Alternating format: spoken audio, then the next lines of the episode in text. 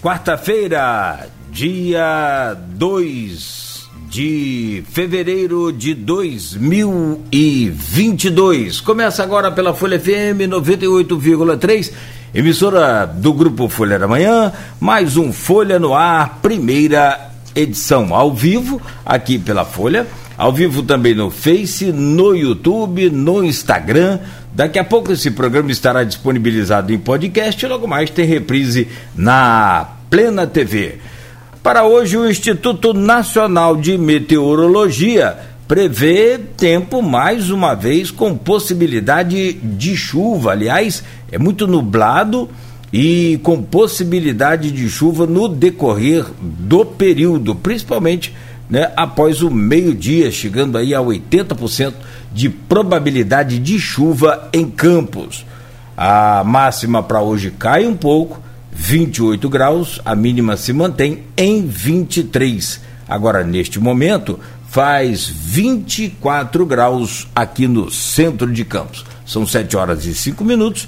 Muito bom dia, sejam todos bem-vindos. Hoje no programa com a Luísa Abreu Barbosa e daqui a pouco com o Arnaldo Neto, nós vamos conversar com Lindbergh Farias. Ele já foi senador, prefeito de Nova Iguaçu, hoje é vereador no Rio de Janeiro e no neste momento nos honra aqui com sua visita virtual a este programa.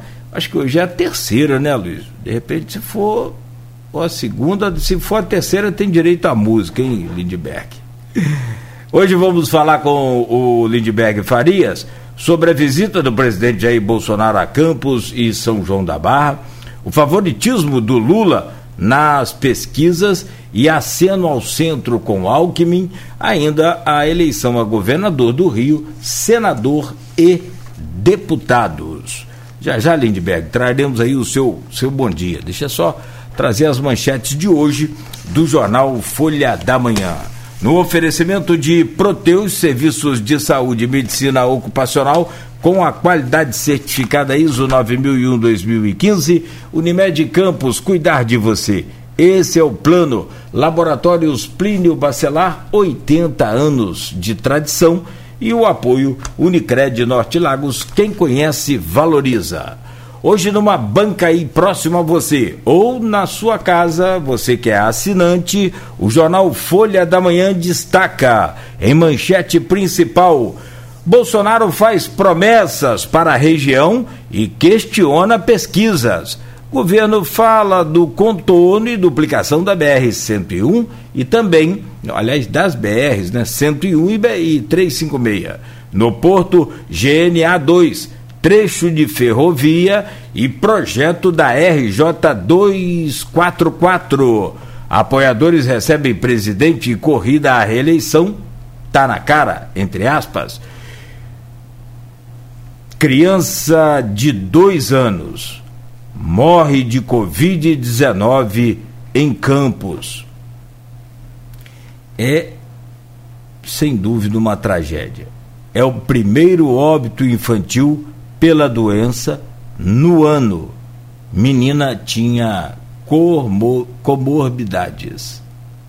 A família e aos amigos, todas as nossas condolências e pesares profundos que Deus dê força para vocês passarem por esse momento. Pandemia, fase amarela e novo centro de testagem. Chuva e atenção para a elevação do Paraíba. Ainda no jornal Folha da Manhã, vem aí o caderno especial de volta às aulas, hein? E na Folha 2, projeto leva um pouco de atafona para o farol de Santo Tomé. No destaque aqui da Folha da Manhã ainda a Níquia Sede, Ministério Público, vai até a Justiça por aulas para todas as idades. Está na página 6 e esse é um pouco do jornal Folha da Manhã de hoje. Começando então esse programa e essa entrevista com o nosso convidado Lindbergh Farias. Lindbergh, muito obrigado pela visita mais uma vez. Não é brincadeira, se for a terceira vez que eu vou pesquisar aqui Pode pedir música, se não for, vai se preparando aí. Mas Bom demais poder conversar com você aqui nesta manhã. Muito obrigado pela, pela, é, pela conexão, por estar aqui conosco. Seja bem-vindo, Lindbergh. O Cláudio, primeiro cumprimentar vocês, e é sempre um prazer cumprimentar o Aloysio Abreu Barbosa. Eu sei da importância desse veículo no estado do Rio de Janeiro. Esse aqui é uma, um dos veículos que tem uma, uma, maior audiência no estado do Rio de Janeiro. Eu sempre digo, tem a Rádio Tupi, tem a Rádio Globo e tem vocês aí. Tem uma audiência muito grande em todo o norte e noroeste. Eu acho, Cláudio, que são mais de três vezes que eu participo, porque depois que eu deixei o Senado, eu participei duas.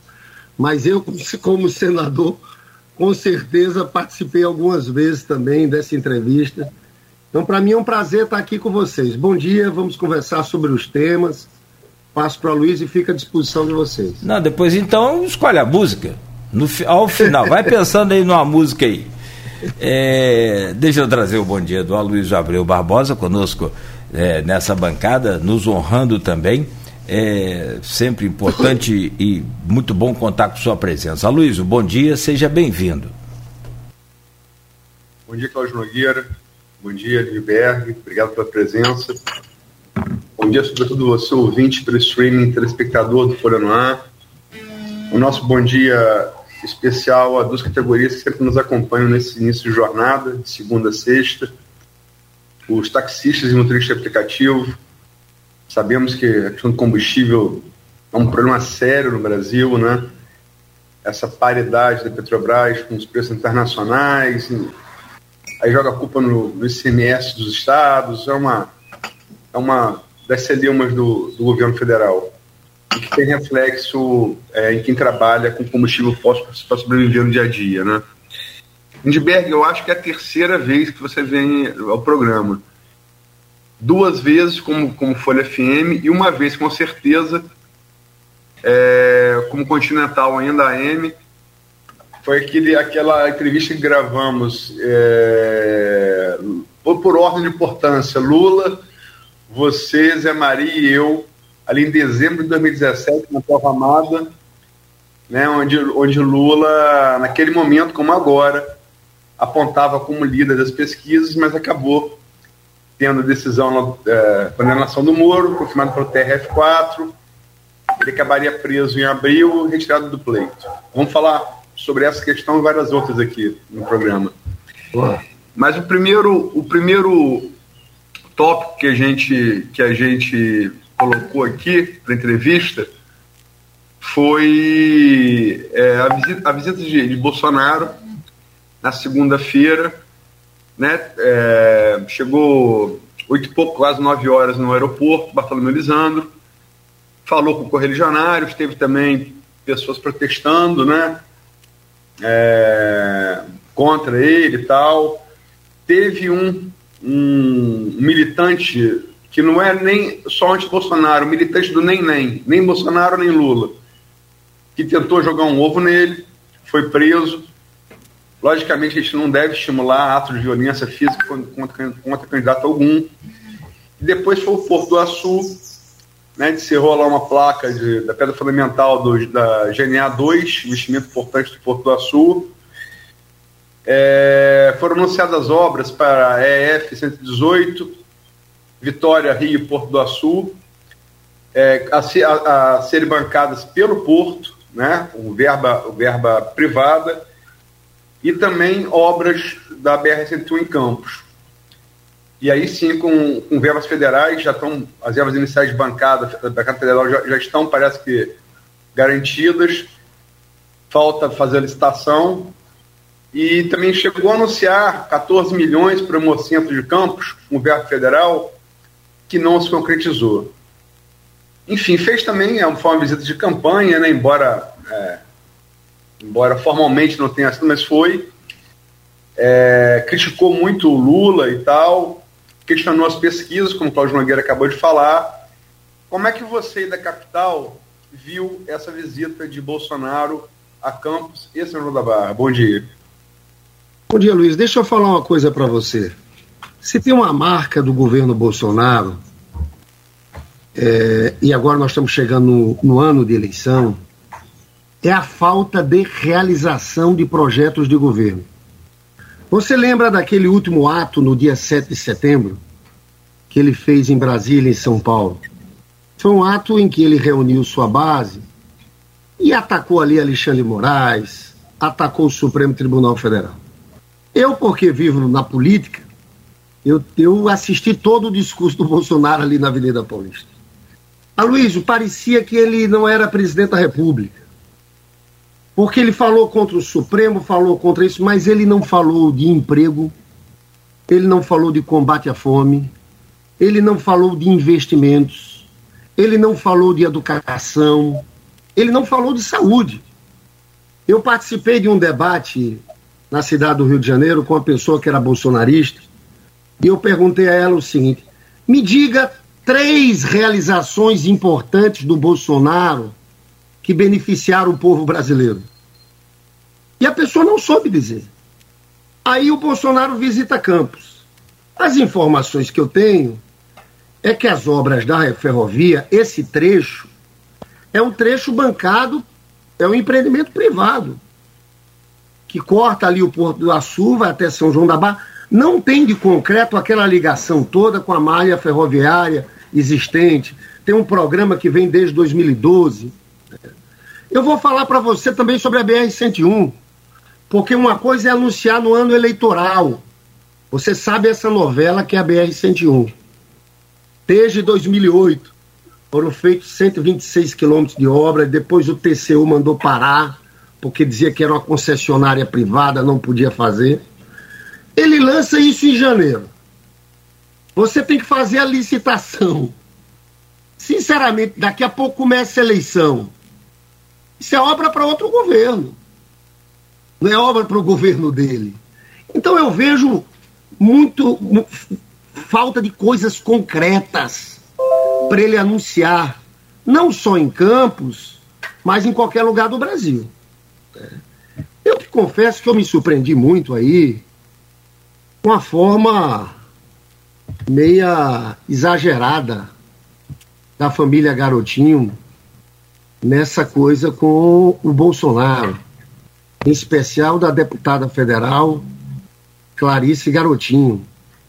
E eu, eu, eu acho o seguinte, que entraram numa barca furada, estão entrando no Titanic.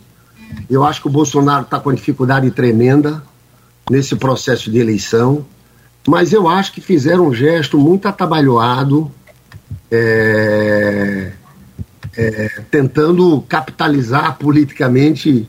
Eu não sei como vocês acompanharam ali, mas de longe, isso para mim, para nós, nos pareceu muito exagerado a forma como conduziram essa visita do Bolsonaro aí em Campos. Agora, Lindbergh, sem soma de, sem de dúvida, é, não estou comparando a, a Gênesis, a origem, a história, mas o Brasil tem, tem, tem hoje duas figuras, duas lideranças capazes de mobilização popular no Brasil. Uma é Lula, demonstra isso desde as das greves do ABC dos anos 70, mas realmente desde a campanha de 2018 para cá, ainda que tenha perdido parte dessa popularidade, mas mantém ainda 20, 25, às vezes 27%, Bolsonaro tem uma capacidade de, de arregimentação muito grande, né? provou isso nas passeatas de 7 de setembro, como você disse. Ainda que tenha sido uma tentativa canhestra e frustrada de golpe de Estado. Mas, sem sombra de dúvida, são duas lideranças capazes de uma mobilização popular que os demais presidenciáveis, por exemplo, não têm. É, você acha que, que é, você concorda com isso em primeiro lugar e você acha que as coincidências entre Lula e Bolsonaro param por aí? Eu concordo com você. Nós estamos falando aqui de duas lideranças que têm força, teve um papel de mobilização popular muito grande. Eu enfrentei como candidato a senador aqui no Rio de Janeiro. A gente via a força do Bolsonaro naquele processo, naquele processo todo. É claro que aquilo foi fruto ali de uma perseguição que houve ao presidente Lula, um processo de criminalização do PT. Aquilo acabou gerando aquela força do Bolsonaro. E sei da força do Lula. Agora, Luísio, o problema é que Bolsonaro está perdendo muito. E sabe por que Bolsonaro está perdendo? Está perdendo por causa da vida do povo. A vida do povo está muito dura. A fome voltou com muita força. Olha, eu estou aqui com os dados da Rede Brasileira de Pesquisa em Soberania e Segurança Alimentar e Nutricional. Isso aqui é uma turma de cientistas, de gente da Igreja Católica. Nós estamos com 19 milhões de pessoas passando fome no Brasil. 55% dos brasileiros têm algum tipo de insegurança alimentar. Então isso corroeu a popularidade do Bolsonaro. De 2018 para cá, a popularidade do Bolsonaro caiu e caiu muito. E caiu nesses setores. Você veja, o Brasil saiu do mapa da fome em 2014. 36 milhões de pessoas deixaram o mapa da fome. Nós estamos tendo uma volta muito violenta. Por que Bolsonaro está perdendo? Preço dos alimentos, a inflação. Nós tivemos inflação esse ano de mais de 10%. A pessoa não consegue mais comprar carne. Preço do arroz, o preço do feijão. E aqui entra uma discussão que pouca gente sabe, Aloysio. Eles destruíram uma política que existia da Conab, que era de regulação de estoques. Você sabia que a Conab armazenava toneladas e toneladas de grãos de arroz? Quando o preço internacional subia, o governo soltava aquilo. Isso acabou. Você tinha programas nessa área que eram programas muito importantes. Você falou aí do preço da gasolina. Você falou do botijão de gás. Essa política PPI de paridade com o preço internacional só beneficia os acionistas da Bolsa de Valores de Nova York. Eu vou fazer uma pergunta aí para você que está nos escutando, Vivi. Você quer saber quantos aumentos houve no governo do Lula em oito anos do botijão de gás? Zero nenhum aumento em oito anos do botijão de gás. Sabe por quê? Porque o lucro médio trimestral da Petrobras era algo em torno de 30 bi. E aí o Lula dizia: a Petrobras é uma empresa pública também.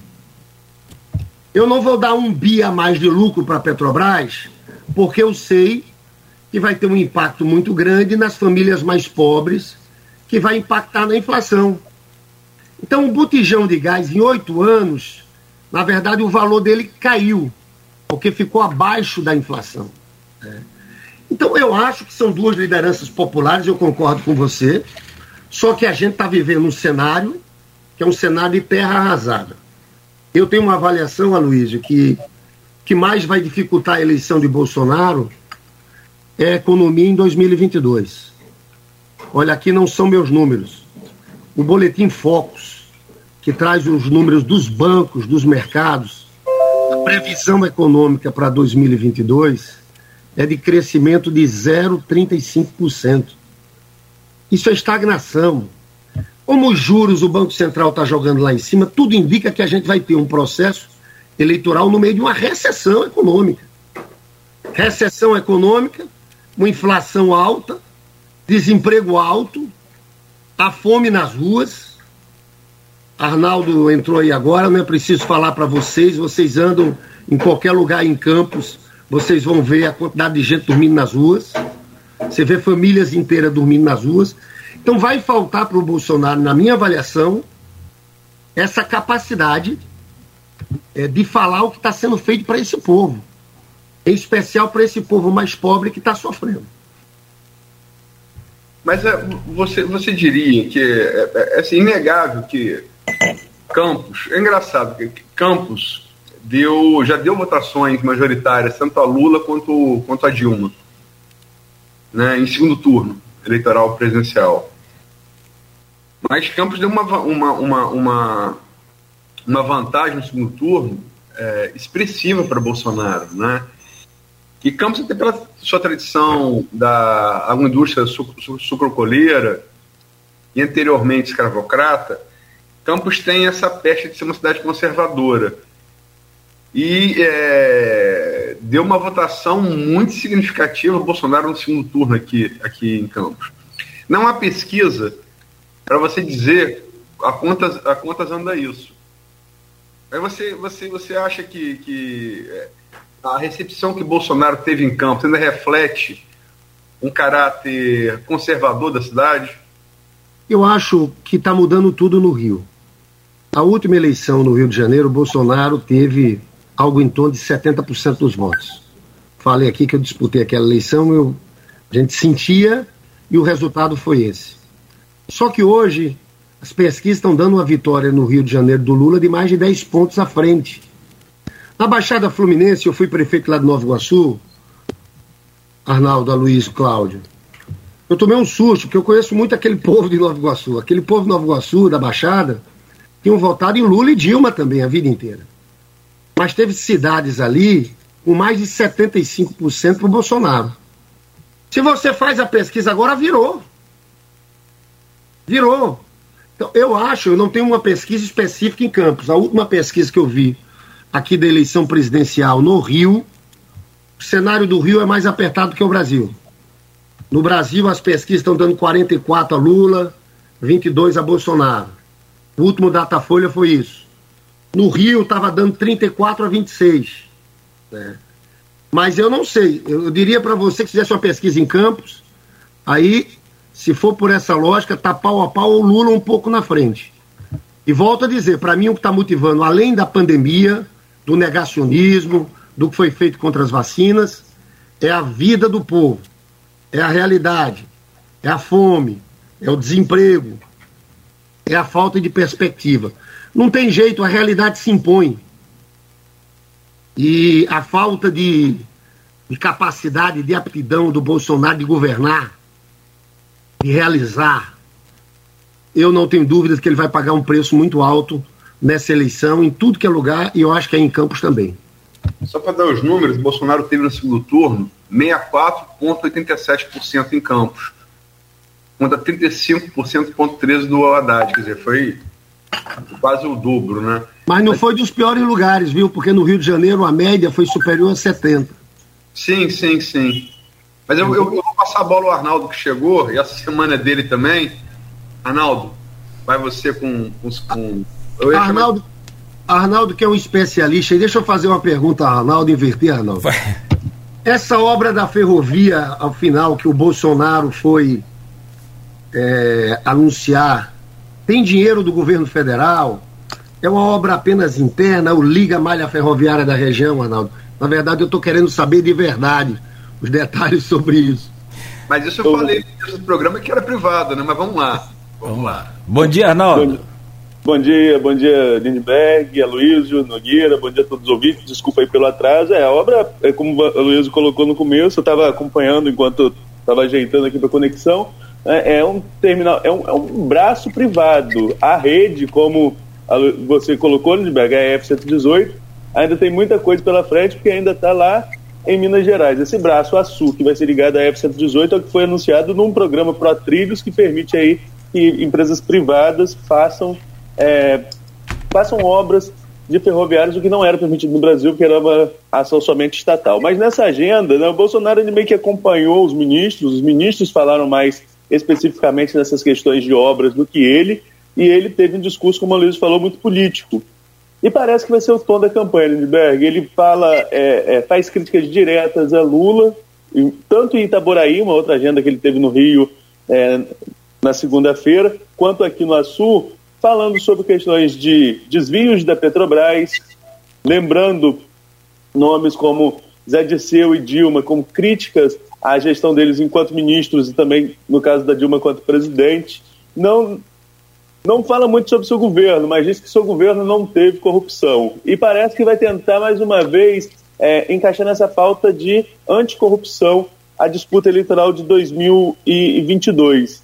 Você acredita que realmente essa mesmo vai ser a tônica? Eles vão, ele vai tentar é, jogar no PT a culpa de um governo de corrupção, lembrando de casos como Mensalão e Lava Jato, e no governo dele, o governo dito, dito conservador, um governo sem essa mancha da corrupção, como que você vê essa comparação entre os dois governos nessa questão e que parece ser a tônica que o Bolsonaro vai levar?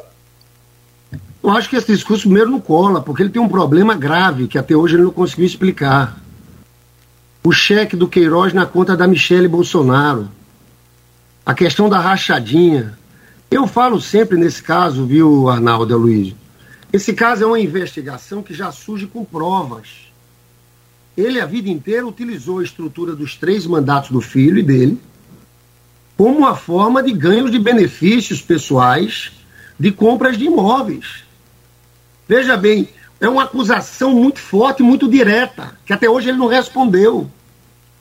Essa coisa do Flávio Bolsonaro é gravíssima, pessoal. Agora, como é que um sujeito desse, o Queiroz, agora disse que é candidato a deputado federal? Aquele advogado que protegeu ele, escondeu ele lá no sítio, aí sim, em Atibaia, você lembra? Ele anda por Brasília defendendo Flávio Bolsonaro. Qual é a autoridade desse pessoal para falar de uma coisa como essa?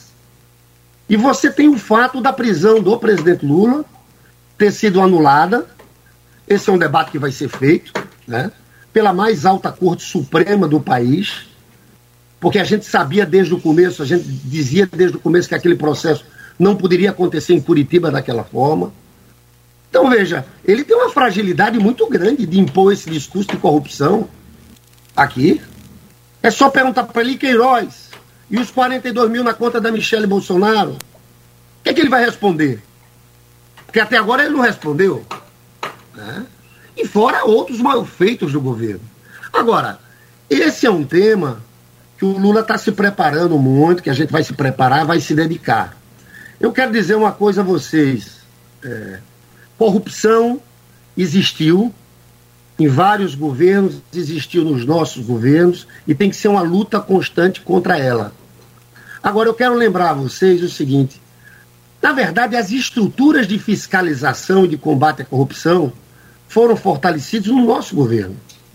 Você sabia que antes do governo do presidente Lula, você teve oito anos de governo Fernando Henrique Cardoso, houve 40 operações da Polícia Federal, para uma média de oito por ano. Quem deu autonomia para a Polícia Federal foram os governos do PT. Quem deixou o Ministério Público é, com mais liberdade de atuação também foram os governos do PT. Agora a gente vai ter que também aprender as lições desse processo, de processo todo, de nomeações estatais, né? Porque, por exemplo, é, eu acho que nós vamos ter que criar, e vai ser apresentado pelo programa do governo do PT, uma blindagem quanto a isso. Agora, concretamente, eu acho que esse discurso não cola. Né? Acho que Bolsonaro vai tentar, vai, vai apanhar muito disso, vai mostrar que ele não tem credibilidade para empunhar aquele discurso que ele usou na campanha passada de, de combate à corrupção, né? E vai se impor uma outra pauta. Eu acho que a pauta dessa eleição, eu estou falando aqui desde o começo, é a crise econômica, é a fome, é pobreza, é quem pode gerar empregos. Né? Eu acho que nós vamos ter um debate rico sobre isso também, viu, Aloysio?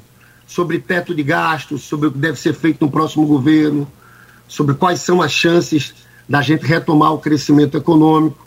E aí é onde eu acho que o Lula se fortalece muito, porque as pessoas têm a lembrança do seu governo, que na época dele todo mundo vivia melhor, pessoas tinham dinheiro para comprar um carro, você tinha Minha Casa Minha Vida, você tinha políticas sociais. Então eu acho que essa, esse caminho do Bolsonaro mostra mais um certo desespero. E ele mostra a força do Lula, né? Porque ele tenta puxar outros personagens do PT, porque sabe que o Lula é uma figura mais ampla, né? É como se na pesquisa não tivesse batendo esse ataque ao Lula. Bom, Lindbergh, aproveitar aqui esse gancho sobre questão de corrupção e utilizar uma pergunta do grupo de WhatsApp deste programa em comum com o blog Opiniões, que é do, do Aloysio Abreu.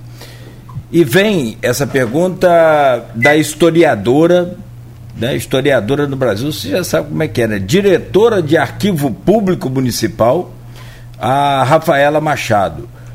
Voltando ao assunto Campos. Campos pode ser considerada uma cidade com tendências conservadoras que se refletem em, em, em muito no campo político com o antipetismo dos últimos tempos.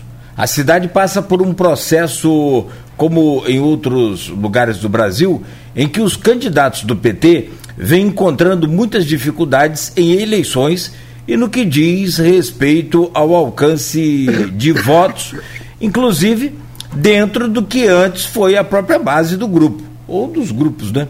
O que o partido tem pensado para reverter esse quadro em campos e região? E quais serão as estratégias utilizadas pelo PT, e aí em âmbito nacional, mas também no Rio e em Campos, para reverter a onda do antipetismo e antilulista? Afinal, essa onda parece ter diminuído, mas não cessado. Ela te faz duas perguntas então. Olha, primeiro a gente tem que falar muito do que a gente fez também na região. Olha, eu. Você sabe uma coisa que foi feita nos governos do Lula e da Dilma aí, com muita força? O investimento em institutos federais de educação, os institutos federais fluminenses. A ampliação das vagas nas universidades públicas. Cara, você anda aí no norte e noroeste, você vai em Santo Antônio de Pádua, eu inclusive era senador, ajudei a levar aquele Instituto Federal em Santo Antônio de Pádua. Você vai em Bom Jesus, você vai em Itaperuna, você vai em Campos, Aloysio, eu sei, Cláudio, que vocês também compartilham da minha admiração pelo reitor Jefferson Manhães, né? O que o Jefferson Manhães tem feito, mas foi no governo nosso que foi criado aquele campus de Guarulhos. O Jefferson Manhães me levou num polo de inovação tecnológica dele, que tem lá na, no Instituto Federal, que é um sonho. É assim que a gente democratiza, a gente abre espaço para o interior, para os filhos dos trabalhadores. Então tem muita coisa que nós temos. Você vai lá em Santo Antônio de Pádua também, a UF, né? E eu estou falando só disso aqui, mas se eu for olhar cada cidade, você vai achando mais coisa. Aí, São João da Barra, tem o Instituto Federal Fluminense também, tem o, tem o Instituto Federal ali. Então, eu acho que a gente tem que apostar em novos nomes, novas lideranças. Aí eu tenho meu amigo Zé Maria Rangel, que teve uma grande votação para vereador. Eu achava que ele tinha que ter sido candidato a prefeito na eleição passada também.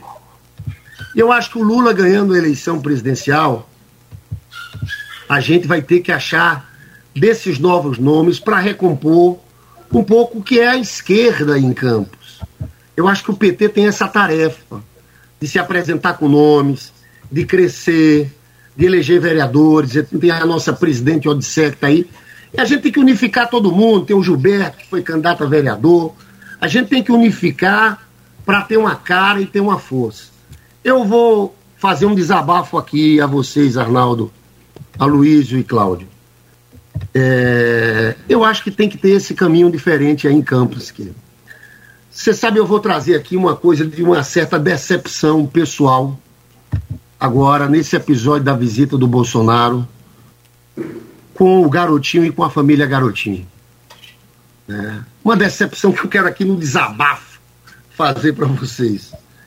Você sabe que quando o garotinho foi preso e a Rosinha foi presa, naquelas circunstâncias, eu achei aquilo um absurdo.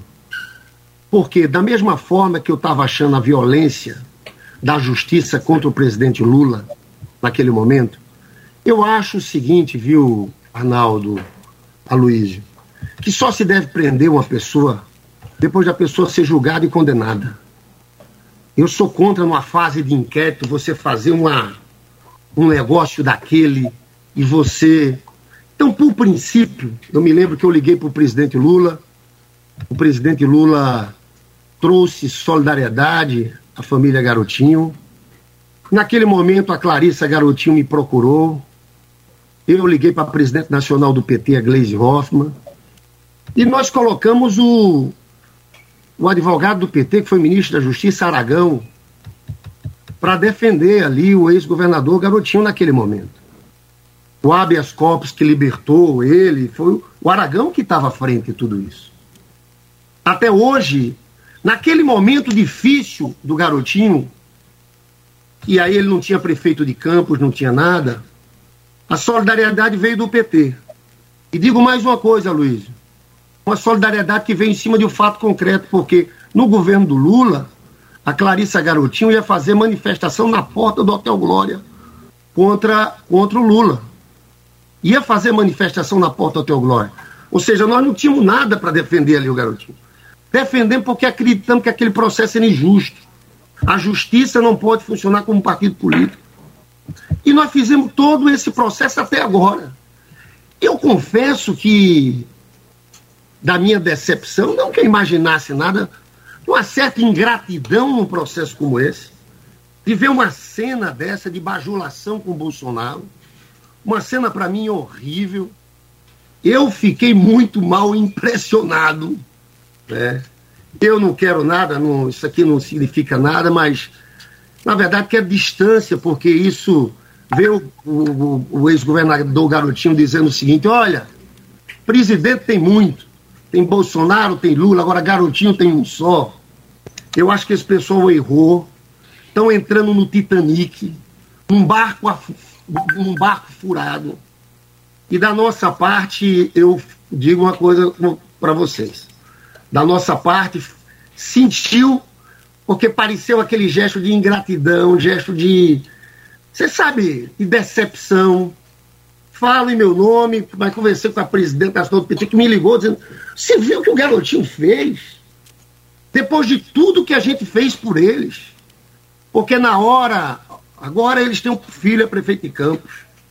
Mas na hora não tinha quem esticasse a, estirasse as mãos. Então eu trago aqui um pouco, viu, Luiz, para mudar de assunto essa decepção com a coisa que eu acho que é de uma ingratidão muito grande. Eu de uma ingratidão muito grande. E ver a Clarissa com aquela animação, para mim, essa é uma coisa que doeu, mas está superado, né? Mas nós já sabemos quem são. Né? Já, já devíamos saber há muito tempo atrás, mas, mas eu queria fazer esse desabafo aqui. Lindbergh, esse, esse desabafo me lembrou. É, é, é fogo você começar a lembrar de coisa e ver que está ficando velho, né? Mas me lembrou aquele debate do primeiro turno de 2002, que garotinho aquela pegadinha da Cid com Lula, e Lula não soube responder, garotinho. Quis fazer uma troça e Lula. Cuidado, garotinho. Esse é meio vento com tempestade. Eu acho que você lembra desse episódio. Mas de lá para cá, é, a posição dos garotinhos em relação, em relação a, ao PT oscilou muito. Vocês foram parceiros no governo, na aliança que levou o garotinho ao governo do Estado, depois brigaram, né, perderam no primeiro turno para a esposa dele, Rosinha, o governo, mas isso é uma outra geração. É, em relação a Clarissa, é, é uma deputada que é, parece querer trazer coisas para cá e a gente sabe que Bolsonaro está refém do Centrão. A gente sabe disso. Está refém do parlamento. Então, um deputado que procura trazer coisas para cá, não estou fazendo advogado, advogado de, de, claro. de mas me parece que você foi parlamentar, é parlamentar, mas foi parlamentar no Senado, faz parte do jogo político o representante no, no, no, no Legislativo Federal querer trazer coisas para o seu município. E a situação de Clarissa me parece também diferente da de Vladimir. Vladimir está no, tá no PSD. E disse nesse programa aqui no final do ano, está muito confortável no PSD. O PSD ontem, Kassab, é, negou aliança com Lula no primeiro turno, que é o dono do partido, né, prefeito de São Paulo, muito habilidoso politicamente. É, descartou é, a aliança com Lula no primeiro turno, falou em lançar candidato próprio, falou em Rodrigo Pacheco, que não decola nas pesquisas, presidente do Senado mas a coisa parece bem alinhavada para um, um segundo turno, por exemplo, entre, PS, entre PSD e, e, e, PT, com Lula, né? E me parece que a postura de Vladimir é um pouco diferente, talvez, dessa empolgação que você atribuiu aí. É um prefeito, recebeu um presidente, tem institucional, como seria qualquer outro, mas me parece, para quem observa a política de campo mais de perto, um pouco diferente da de Clarissa, por exemplo. Você não vê essas diferenças, não? Eu, ve, eu, eu vejo, mas te confesso que eu fiquei. O que de concreto essa visita do Bolsonaro trouxe pouco a Campos? Né? Eu entendo a, a Clarissa querendo mostrar serviço, trouxe pouco a Campos. Eu acho que é uma marca muito forte que vai estar associada à família. Eu quero, inclusive, anunciar aqui, porque eu conversei com a assessoria do presidente Lula toda que é fake news a tese que divulgada pelo prefeito Vladimir Garotinho, que o Lula ligou para ele depois da, do anúncio da ida do Bolsonaro. O que houve uma ligação anterior de algumas pessoas que estavam lá pra, com ele, mas depois da, desse anúncio do Bolsonaro, é fake news. Estou falando aqui, Lindbergh Farias, não houve ligação do Lula para o Vladimir dizendo coisa que é Campos. Agora, eu acho que é uma marca que vai colar neles. Tá? Uma marca de incoerência, uma marca muito ruim. Eu vejo o Vladimir também, eu sempre vi o Vladimir diferente. Achava a Clarissa mais empolgada com essa coisa do Bolsonaro. Mas eu quero trazer aqui, superar esse assunto, esse, esse meu mal-estar. Eu senti uma vergonha alheia, entendeu? Eles podiam ter evitado isso. De concreto para Campos, nessa visita do Bolsonaro, não veio nada. Quem conhece como funciona a obra, Arnaldo, essa coisa da BR-101, daqui que sai, o presidente é outro. Não sei que Bolsonaro seja reeleito, que eu não acredito, dado o rumo das pesquisas. Tem gente falando até que ele está procurando, estudando caminhos para ser candidato ao Senado. Então, eu acho que cometeram um equívoco, porque o oportunismo político, quando é muito aguçado, acha que a pessoa pode dar, vai para um lado, vai para outro, e está tudo bem. Eu acho que vão pagar o preço. Eu acho que Vladimir tem mais condições de, de recuperar, porque está na prefeitura, era um cara mais, tem uma cabeça mais aberta. Mas eu acho que foi muito ruim para eles, como um todo. Essa é a minha opinião. Tá? Mas vamos em frente. Vamos lá. A gente está estourado, Nogueira, já, né? Sim, sim. Eu posso fazer só um gancho, então, dessa última, dessa última colocação de, de Lindbergh sobre fake news da ligação. Por favor. E a gente fala sobre isso no, último, no próximo bloco. É, porque essa informação chegou, Lindbergh, teve uma reunião na qual o garotinho teria se colocado a favor da candidatura do siciliano, André Siciliano, presidente da LERJ, a governador do estado, é, e isso tornou público pelo, pelo, de, pela beneficiária do jornal Extra né, dessa reunião e essa posição de garotinho a favor de uma candidatura siciliana. E nessa reunião, parece que Garotinho pediu para que Lula ligasse para Vladimir. Uh, não teria relação direta com a agenda. Isso realmente aconteceu e essa sinalização de aproximação ao PT do siciliano, que é uma figura é, que deve ser candidata ao Senado pelo partido, depois reafirmou essa possibilidade de candidatura. Mas essa aproximação de querer o siciliano candidato não é um contrassenso para essa, essa questão que você está levantando, porque o próprio Garotinho publicou no mesmo dia da visita do Bolsonaro que não apoia o Bolsonaro nem apoia Lula, não apoia ninguém. Né? Não tem apoio declarado nenhum. Acho também que está esperando um pouco mais para se posicionar, mas eu te falo no próximo bloco. Então vamos fazer o seguinte: como a pergunta é longa, eu vou pedir. Eu só vou é, ah. pedir para que o siciliano a gente tratar no terceiro bloco. Ah, tá. Então fecha para o final. Perfeito. Não, não, mas não é a candidatura do siciliano, é só essa declaração de que o siciliano teria pedido a ligação. Ok, ok, ok. Eu respondo depois, né? Depois Pode responder logo, responde logo, o, o, o Lindbergh, por gentileza, por favor. Não, porque veja bem, deixa eu te contar. A gente está no meio de um processo de fechamento da federação partidária, que para mim é muito importante, para a gente é muito importante. Nós queremos juntar PT, PSB, PCdoB e PV. Isso aqui vai funcionar como um partido durante quatro anos, entendeu? Nós temos a data de 1 de março. E nós temos uma série de negociações com o PSB. O tema mais difícil é São Paulo, porque a gente não abre mão da candidatura do Haddad. Nós estamos abrindo mão em Pernambuco, onde Humberto Costa lidera, para o PSB. Nós estamos abrindo mão no Espírito Santo, para o Renato Casagrande, que é governador, e nós temos aquele quadro maravilhoso que é o Fabiano Contarato. Nós estamos abrindo mão do Rio Grande do Sul, o Beto Albuquerque. Essa coisa do Rio, da candidatura do André Ciliano, entrou no meio dessa confusão. Aqui no Rio, nós estamos com aliança já consolidada com Freixo, dentro desse esforço de fechar a federação. Então, aquele movimento ali foi um movimento meio fora do tom, do garotinho dizendo que ia apoiar ele para governador. Ele não é o nosso candidato a governador. André Ciliano, a gente quer que seja nosso candidato a senador. Então eu já achei fora de tom ali o governador, ele querendo meio que negociar com o Cláudio Castro, dizendo que o Rodrigo Bacelar tinha muito, o garotinho, e, e, e, e fazendo aquela movimentação. Então o André Sileno vai ser nosso candidato a senador. Houve uma visita há uma semana atrás do André Ciliano, do Coaquá, do Joãozinho, em que houve essa ligação. Em que houve de fato essa ligação, falaram com o prefeito lá atrás que não é verdade, eu digo que é fake news, porque de fato, com essa coisa do Bolsonaro, o estranhamento lado de cá foi muito grande. Então ficou parecendo a forma como foi divulgada, foi que depois do anúncio ao Bolsonaro, a forma como o prefeito divulgou, é que o Lula tinha ligado para ele. Isso não é verdade e é essa ligação que eu digo que não aconteceu. Essa anterior você tem razão, viu, Arnaldo? Aconteceu nesse contexto. Agora, o Lula, sabe, deu a declaração ontem na Rádio Tupi, e eu espero que ele esteja aqui na Folha do Ar nesses próximos 15 dias, não é, não é, Aloysio? Eu espero muito que o Lula esteja, porque eu sei que esse é um canal muito importante para o Lula falar para uma região grande como essa. É, é, então, não houve essa ligação posterior a essa, esse anúncio da ida do Bolsonaro. É isso que eu quis esclarecer.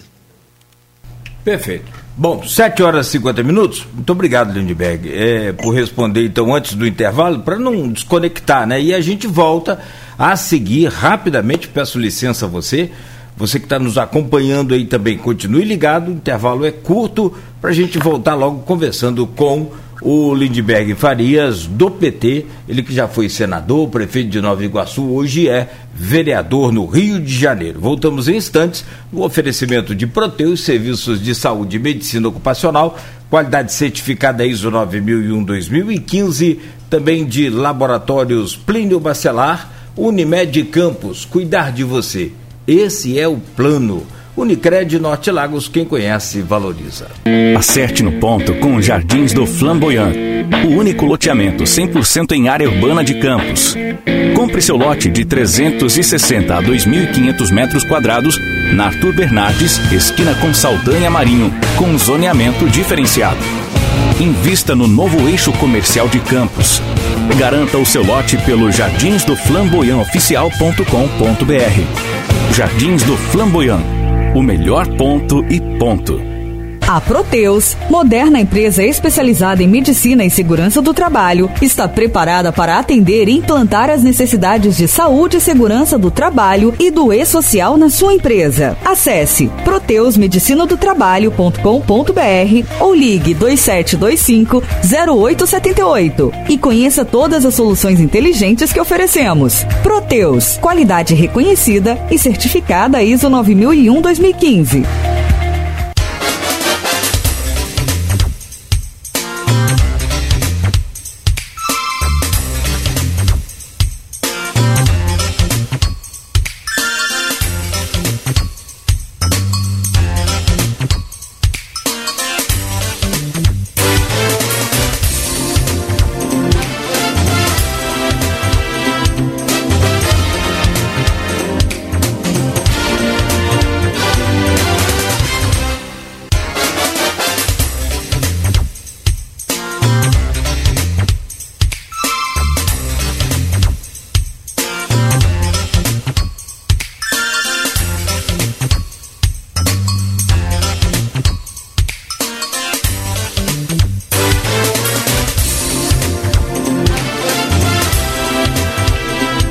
Já estamos de volta e ao vivo aqui pela Folha FM 98,3. Obrigado pela sua audiência, obrigado também a você que nos segue aí em nossas redes sociais, Face, Insta, eh, YouTube, no Twitter também. Mas a transmissão ao vivo, o streaming do programa agora no Face, no YouTube, né, para você acompanhar aí aonde você estiver. Daqui a pouco em podcast.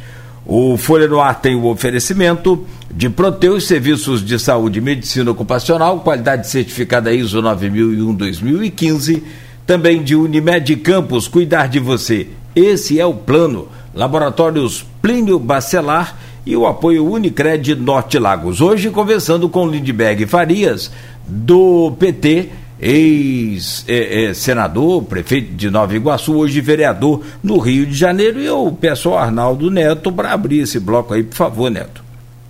Opa, vamos lá.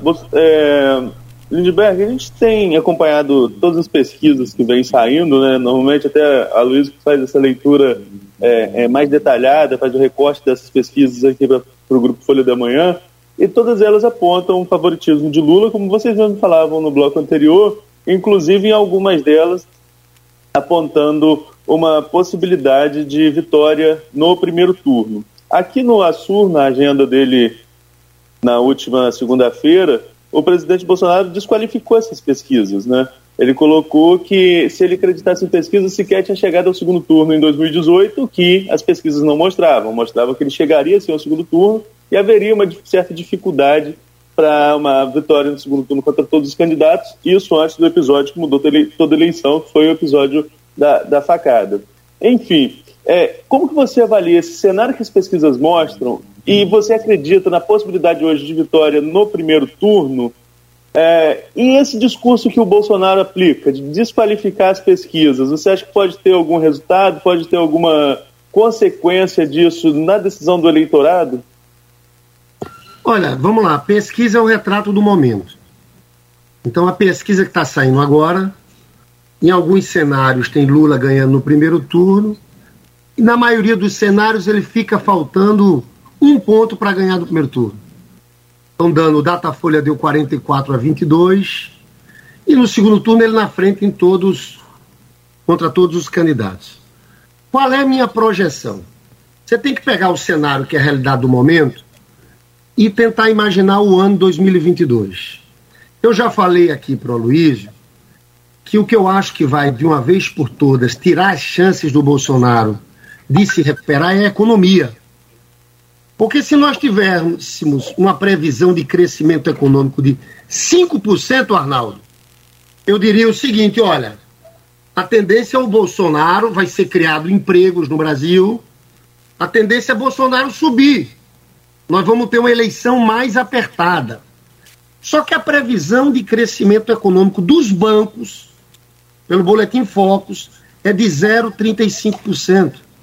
A minha avaliação é que nós vamos ter recessão econômica. Então nós estamos numa situação que nós temos 17 de novembro de 2021, 17 milhões de desempregados ou desalentados. Nós estamos numa situação que as pessoas estão morando nas ruas, passando fome.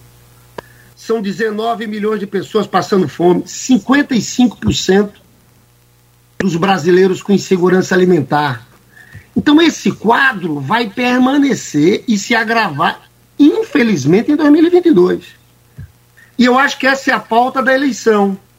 E as pessoas têm a lembrança que na época do Lula a vida era melhor. Então acho que tem um cenário aqui muito propício para o Lula ganhar a eleição no primeiro turno. E mais fazendo movimentos que ele sabe fazer, movimentos amplos, né? tentando falar, dialogar com setores, dialogar com evangélicos, porque você sabe que tem pesquisa já dando Lula na frente entre os evangélicos. Você pode ter liderança evangélica lá com Bolsonaro, mas você tem um povo pobre, trabalhador, que é evangélico. Que lembra na época, que na época do Lula era diferente. Né? Então, e, e aqui para nós, mentiram muito para esse público evangélico. O que é que o PT fez contra a família? O que é que o PT fez contra o evangélico? Nada. A lei de liberdade religiosa foi feita no governo do presidente Lula. Então eu acho, respondendo muito objetivamente, que por toda essa situação, infelizmente, de desgraça social que a gente está vivendo, por falta de uma política do Bolsonaro para esse povo mais pobre, de uma política de geração de empregos, eu acho que o cenário, nós podemos ter um cenário de vitória no primeiro turno. Né? O Bolsonaro, nesse sentido, é um ótimo eleitor para o Lula a falta de ação do governo dele, falava isso a Luiz aqui no começo, a falta de, de políticas concretas no governo dele acabam ajudando o presidente Lula. Aí você vai dizer o seguinte, vocês estão de salto alto? Não. A gente está fazendo o trabalho direitinho, a gente está organizando direitinho, nós estamos aí com a preocupação aí no norte, noroeste fluminense de fortalecer o PT, tá? Falando agora com o Luciano Barreto de São João da Barra, estamos aqui em Campos, eu vou fazer uma reunião pelo Zoom no próximo sábado com o pessoal de Campos, vou mandar um convite às 17 horas para a gente começar a planejar, organizar é, núcleos. Então nós vamos, nós vamos trabalhando, né? Mas a, a, esperança nossa é muito grande que a gente vai virar esse jogo em tão pouco tempo, porque há cinco anos atrás eu estava no Senado Federal quando houve aquele golpe contra Dilma. Eu chamo de golpe, porque eu vivi todo aquele processo do impeachment, aquelas alegadas pedaladas fiscais nunca existiram. Se tem uma mulher honesta e honrada nesse país, foi a Dilma Rousseff. e nós ficávamos lá protestando, protestando, tiraram a Dilma. Depois vivi a prisão do Lula. Eu estava lá em São Paulo, Cláudio, no Instituto Lula, quando o Moro decretou aquela prisão ilegal. Eu fui para São Bernardo do Campo, fiquei aqueles três dias lá, naquele acampamento em São Bernardo do Campo com o presidente Lula. E perceber que cinco anos depois, nós estamos virando esse jogo. Agora, traz para gente sempre uma coisa, a história desse Brasil. Você sabe que o Darcy Ribeiro, que é uma pessoa que eu admiro muito, eu tive a oportunidade de ser amigo do Brizola quando era presidente da Uni. O Darcy Ribeiro dizia uma coisa, que nós temos as piores classes dominantes do mundo. Segundo Darcy Ribeiro, uma classe dominante com cabeça escravocrata. Uma classe dominante antinacional e golpista. A história desse Brasil foi história de golpes deram o golpe em Getúlio, Getúlio se suicida com uma resposta. O Getúlio tinha dado, dobrado o salário mínimo em 54, tinha criado a Petrobras em 53. Depois deram golpe em João Goulart. E deram golpe na Dilma e no Lula.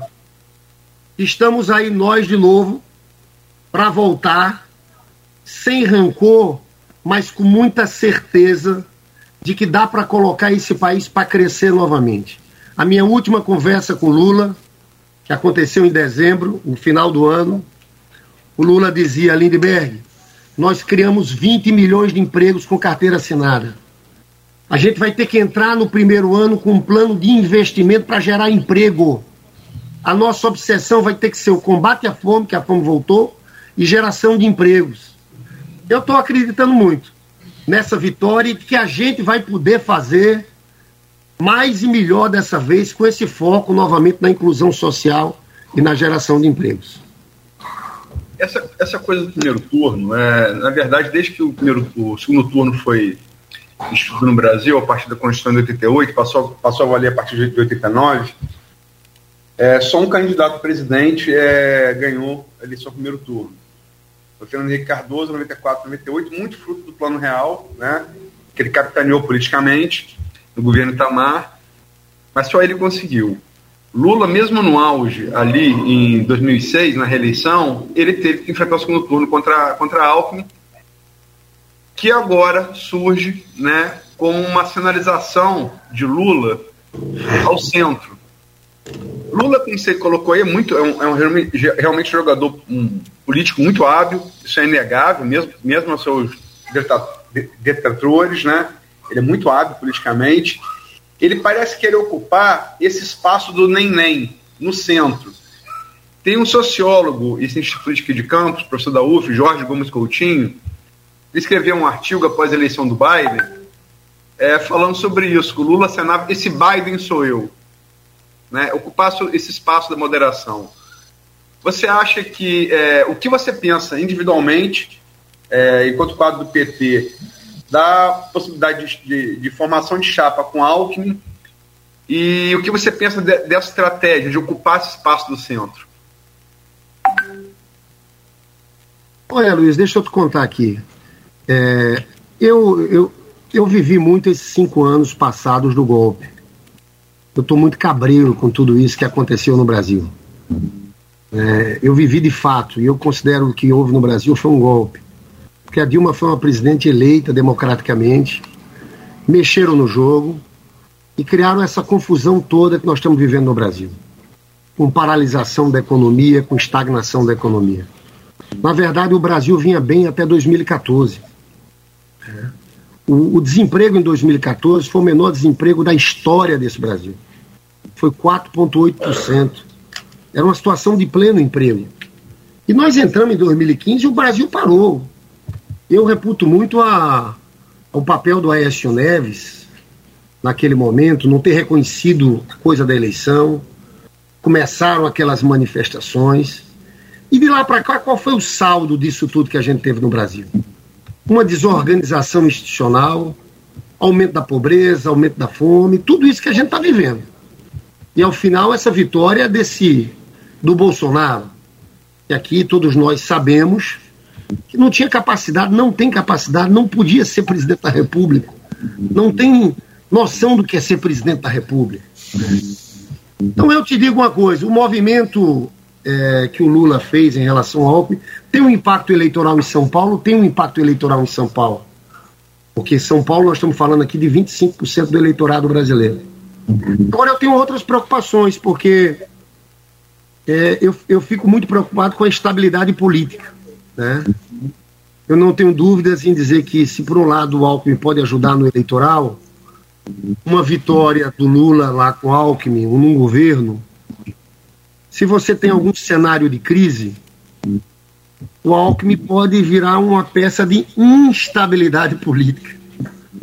Você conhecendo essa elite brasileira que eu falei, se você tem algum cenário de crise no governo, para os caras depois começarem a dizer: olha, Alckmin pode ser uma peça, é o melhor presidente.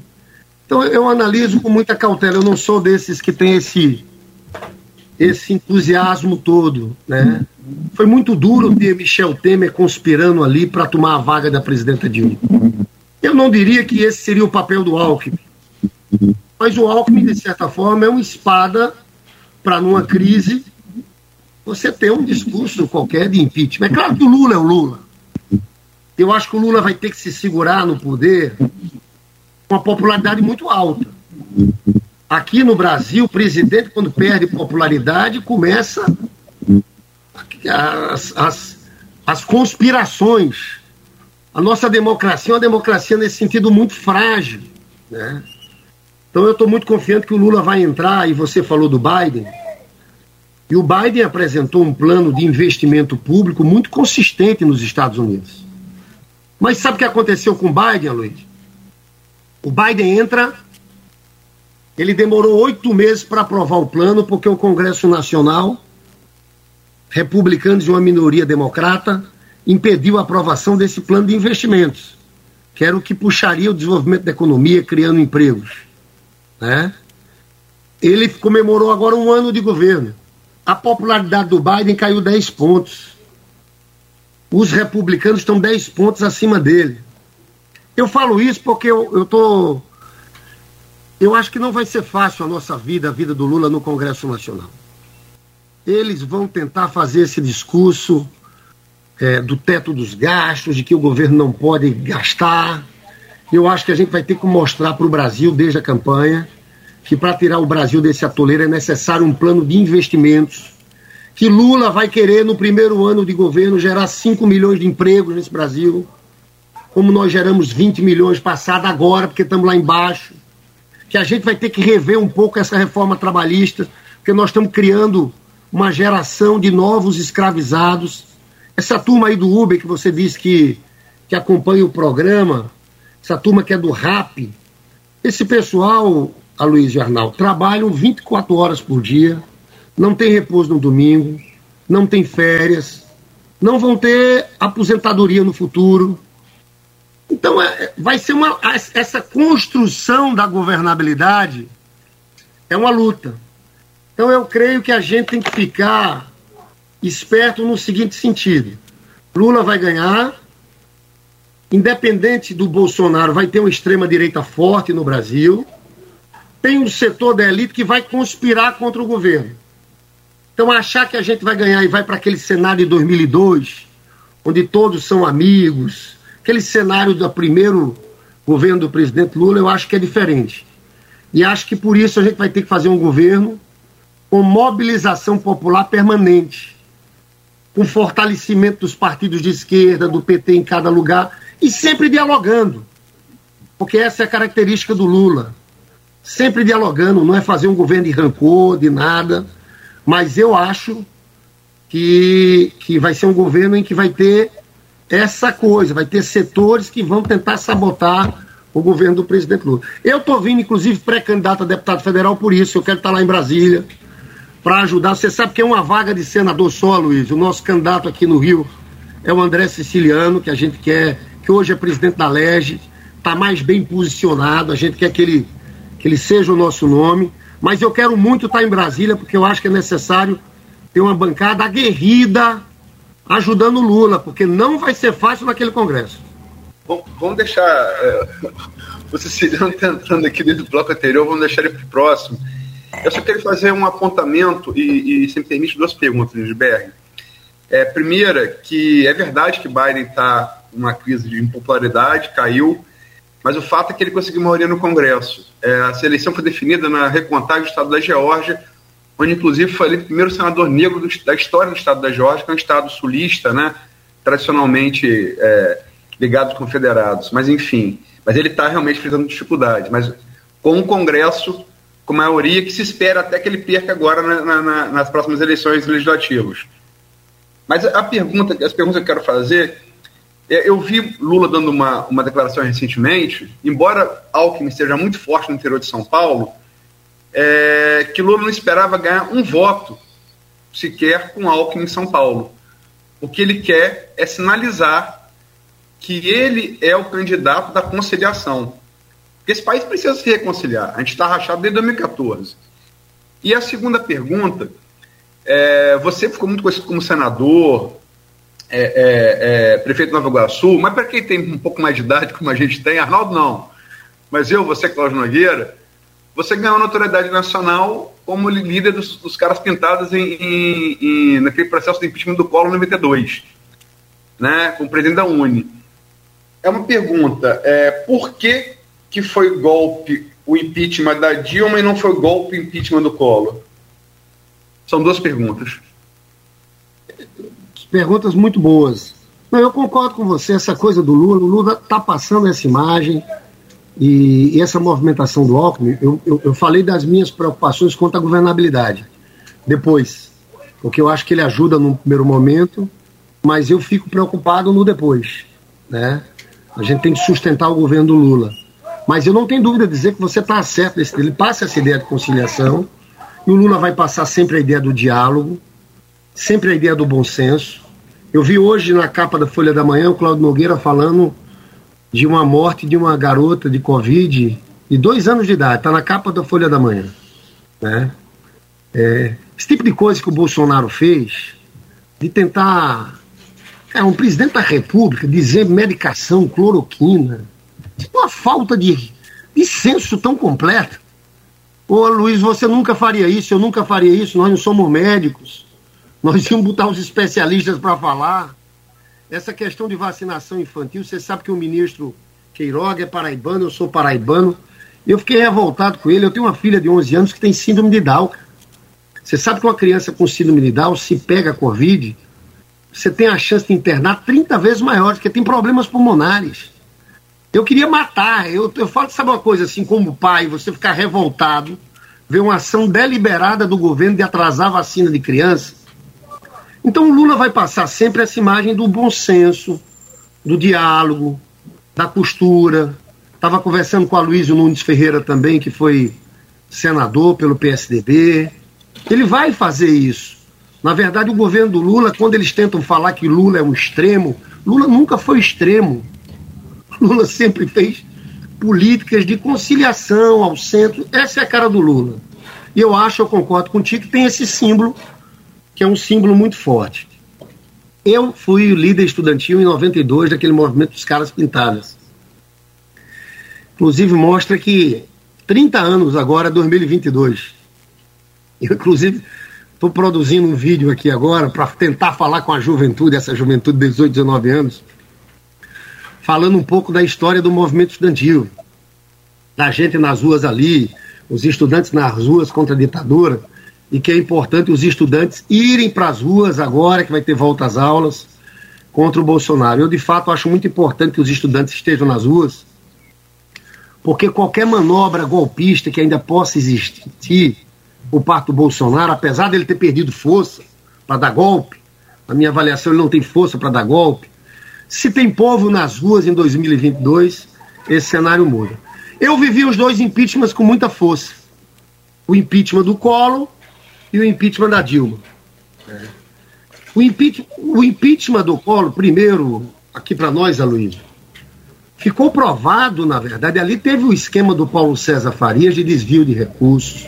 Não foi só aquele dinheiro da compra do Elba que o caseiro falou era o dinheiro nas contas, pagando as contas pessoais é, é, da ex-presidente da República, Rosane Collor de Mello. Eu pergunto, O que que teve com a Dilma? Qual é a acusação contra Dilma? Nenhuma. Nenhuma. Eu lembro do, do, do senador da Paraíba, Cássio Lima, que falava, ele dizia, eu tenho que dizer que ela é uma mulher honesta. Mais do que isso, inventaram uma fraude, inventaram uma fraude de argumentação, que era a fraude das pedaladas fiscais que foram feitas e que a gente mostrou que não houve em 2015. Uma questão de contabilidade fiscal que não teve. Então, era ali, eles, eles, eu fiz parte daquela comissão do impeachment da Dilma. Eles foram mudando a acusação. Isso no direito, isso é impossível. Você, quando tem uma acusação, é em cima daquilo que você tem que trabalhar, a pessoa tem que se defender em cima daquilo. Foi um processo completamente diferente do processo do, do, do Colo de Mello, porque de fato o Paulo César Farias criou uma estrutura que foi desbaratada pelaquela CPI do PC Farias. Então, para mim, são situações completamente diferentes. É, eu vivi intensamente esses dois processos da história e eu te, peço desculpas pelo barulho aqui, é uma obra aqui no vizinho. E eu, e eu digo uma coisa a vocês. Nós ainda vamos não ter. Queiroga esse... não, é, Edilberto. O vizinho, o, vizinho é o vizinho não Queiroga, não, é? Não, o Queiroga, não é o Queiroga. Apesar que na Paraíba, rapaz, aqui todo mundo é primo distante. Você sabe que eu estou na casa da minha mãe, isso aqui era a biblioteca do meu pai, felizmente não é vivo, estou voltando para o Rio amanhã. É, é, mas eu quero dizer uma coisa para vocês. Vocês podem escrever uma coisa para a história. Esse impeachment da Dilma vai ser anulado na história. Você sabe que eu vivi no Senado uma cena que para mim é histórica. Quando houve o golpe militar de 64, o então presidente do Congresso, Auro de Moura Andrade, declarou vago a presidência da República quando João Goulart estava no Brasil. Ele não poderia ter feito aquilo. Em cima disso, houve o golpe de 64. Eu era senador 30 anos depois e o Senado anulou aquela sessão. Eu tenho certeza histórica que, em algum tempo, a título de reparação histórica, aquela sessão que eu vivi, que teve o impeachment, aquela fraude do impeachment contra Dilma, vai ser anulada. E agora, é pra... e agora que eu parei de falar, a obra deu um tempo, para vocês poderem falar com tranquilidade. O cara tá te acompanhando aí pelo live. Sem, sem tomar partido nenhum sendo, mas sendo fiel aos fatos, a verdade é que Collor foi inocentado no, no processo no Supremo, né? Ele foi inocentado. Eu sei, eu sei disso. Eu não de valor do Collor, ali, não, tá? Ali Mas nós tínhamos o, chefe, o chefe do Ministério Público, Geraldo Brindeiro, que era considerado o arquivador geral. Você lembra como aconteceu aquele processo? Mas as provas da CPI, aquela CPI, produziram provas materiais muito fortes. Né? Então ele foi inocentado no Supremo no processo penal. Mas ali houve um julgamento. No impeachment há um julgamento por parte do parlamento. Né? Aquela votação final do Senado, os senadores viram juízes também. Aquele julgamento ele foi condenado. É, essa questão do Alckmin, né, até o Roberto Dutra, que é sociólogo aqui de, de Campos, é, que usou essa expressão comigo pela primeira vez, que o Alckmin é a própria carta brasileiros de 2002, né, a carta do Lula em 2002. Mas o que eu queria chegar no Alckmin é o seguinte: o Alckmin tem muito mais a perder. Acho que meu som está com um probleminha aí, mas só para concluir essa pergunta rapidinho, o Alckmin tem muito mais a perder quanto demora a essa escolha do vice. Se, se vai fechar ou não com o PSB, com ele como vice. Você acha que esse tempo o PT tem muito tempo ainda para decidir isso e o quanto isso pode influenciar, sobretudo na sua resposta, na configuração da, da federação partidária junto com o PSB para todo o país? Não, você quer que fale o que eu estou pensando sobre isso? Eu acho, eu acho que está praticamente fechado. Essa chapa Lula e Alckmin já é uma realidade. Tá? Essa chapa Lula Alckmin já é uma realidade. Tudo indica que seja no PSB, a filiação dele, mas pode ser que seja em outro partido. Que as coisas estão evoluindo, ninguém sabe para onde vai o partido Kassab. O Solidariedade, tudo indica que vem para o lado de cá também. Então a tendência é ir ampliando. Né?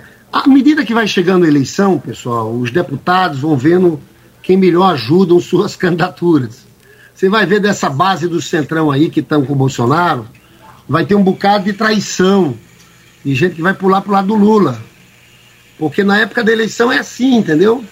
O deputado, para ser eleito, ele vai vendo que é melhor. Tem uma turma aí que fica. Isso é o que mais existe no Congresso Nacional, né? É, é pouca a turma que tem um lado, como eu tenho um lado, sou PT. Tem uma turma que fica oscilando. Mas eu acho que a chapa já é uma realidade, já está consolidada. Isso aí, a candidatura do Haddad em São Paulo é uma candidatura fortíssima a partir disso, que vai ter o apoio dele também, do Alckmin em São Paulo. Eu acho que pela primeira vez o PT pode ganhar uma eleição em São Paulo. O Aloysio falava que, de fato, só o Fernando Henrique Cardoso ganhou a eleição no primeiro turno. Presidente. Para presidente. É, eu acho que agora a gente não pode afastar o fator Bolsonaro. O Bolsonaro acaba virando um grande eleitor para o Lula. E o que eu estou vendo, Aloysio, é muita. Isso parece loucura que eu vou contar para vocês. Eu estou vendo muita gente que era Bolsonaro virar Lula direto. Da mesma forma que eu vi na campanha passada, quando Lula deixou de ser candidato, eu vi um fenômeno no Rio o Haddad foi candidato e teve gente que virou de Lula para o Bolsonaro. Então tem um voto meio popular que não obedece essa lógica. Que é direita, então se o Bolsonaro eu não estou desgostoso, eu vou votar no Moro, vou votar nesse. Não. Tem um voto em setor popular que passa direto. E eu tenho visto em pesquisas muito voto do Bolsonaro passando direto para o Lula. Então eu acredito, e volto a dizer que isso não é sapato alto, a gente tem que trabalhar duro, mas que se houver uma construção habilidosa, nós podemos ter uma vitória do Lula aí no primeiro turno. Deixa eu fazer uma última pergunta para fechar esse bloco, Lidberg. É, você falou sapato alto. É, muita gente é, que apoiou o impeachment de Dilma, que votou em Bolsonaro, é, tem medo, tem receio de que o PT, voltando ao poder, é, fosse destilar algum ressentimento por, por, por, por, esse fato, pelo impeachment de Dilma, pela prisão de Lula. Né? É, o que você diria a esse eleitor que não está satisfeito com Bolsonaro, mas que tem medo da volta ao PT, é, sobretudo por esse sentimento de ressentimento que o PT pode trazer de desforra numa volta ao poder? Olha, eu quero primeiro dizer a essa pessoa que o Lula, quando governou, sempre fez um governo para todos. Olha, não discriminou prefeituras que eram de outros partidos na hora do PAC. Sempre governou com um discurso de conciliação. O Lula fala muito sobre isso. Que trabalhou muito essa coisa para não ter ódio, não ter rancor. Porque ele sabe que teve muita gente, principalmente dos grandes órgãos de imprensa, é, que fizeram uma campanha junto com os setores das elites para prendê-lo. Só que o Lula é um personagem que vive nesse sentido da história, viu, Luiz? E da boa história. O Lula. Tem gente que acha que o Lula é uma pessoa. Lula é uma das pessoas que eu conheço que, de maior cultura geral, conhece profundamente a história do Brasil, tem alguns personagens, em especial o Getúlio, que é um personagem, Juscelino Kubitschek, que ele gosta. E que o Lula, a forma dele, dele mostrar justiça nisso, é sendo o maior presidente da história desse país, é colocando o Brasil para crescer. Você falou do plano Biden, fazendo um plano de investimentos, energia limpa, gerando emprego. Então não tenham medo do Lula. Eu pergunto o que é que Lula fez de perseguição a alguém a maior, o maior erro é dizer que Lula é um extremista A, extremista B. Nunca foi. Então Lula é essa pessoa com essa capacidade de conciliar. E você falou em gestos de conversas políticas nesse momento. Então eu quero passar essa mensagem para você que é do norte e noroeste fluminense. Se quiserem fazer porque essa turma do Bolsonaro vem com esses pantalhos comunistas, vão voltar. Aonde teve isso no governo do presidente Lula? Basta olhar o passado. Agora, nós queremos criar um novo ciclo de desenvolvimento. Isso sim. Isso no Brasil só se faz melhorando a vida dos mais pobres. Você sabe que o salário mínimo na época do governo do Lula subiu 77% acima da inflação. Hoje em Bolsonaro, zero. Aquilo foi importante. Você, quando coloca dinheiro na mão do trabalhador, você estimula a economia. Esse foi o segredo do Lula. Você sabe que no debate econômico, Arnaldo, é, quando a gente vai pelo lado da demanda, 60% do PIB está ligado a consumo das famílias. Esse Brasil tem um problema estrutural. Se os mais pobres não ascendem, a economia não se recupera de forma sustentável. A gente vai ter que ter um novo ciclo de crescimento através de investimentos estruturantes, mas é fundamental ter aquele olhar do Lula que o Lula teve, com políticas sociais esse povo trabalhador, aumentar o salário mínimo. Então é isso. Não fiquem preocupados, porque no coração do Lula não há rancor. Há muita vontade de fazer e construir por esse país. Muito bem, são 8h29. Nogueira, Ô... seu áudio está tá silenciado.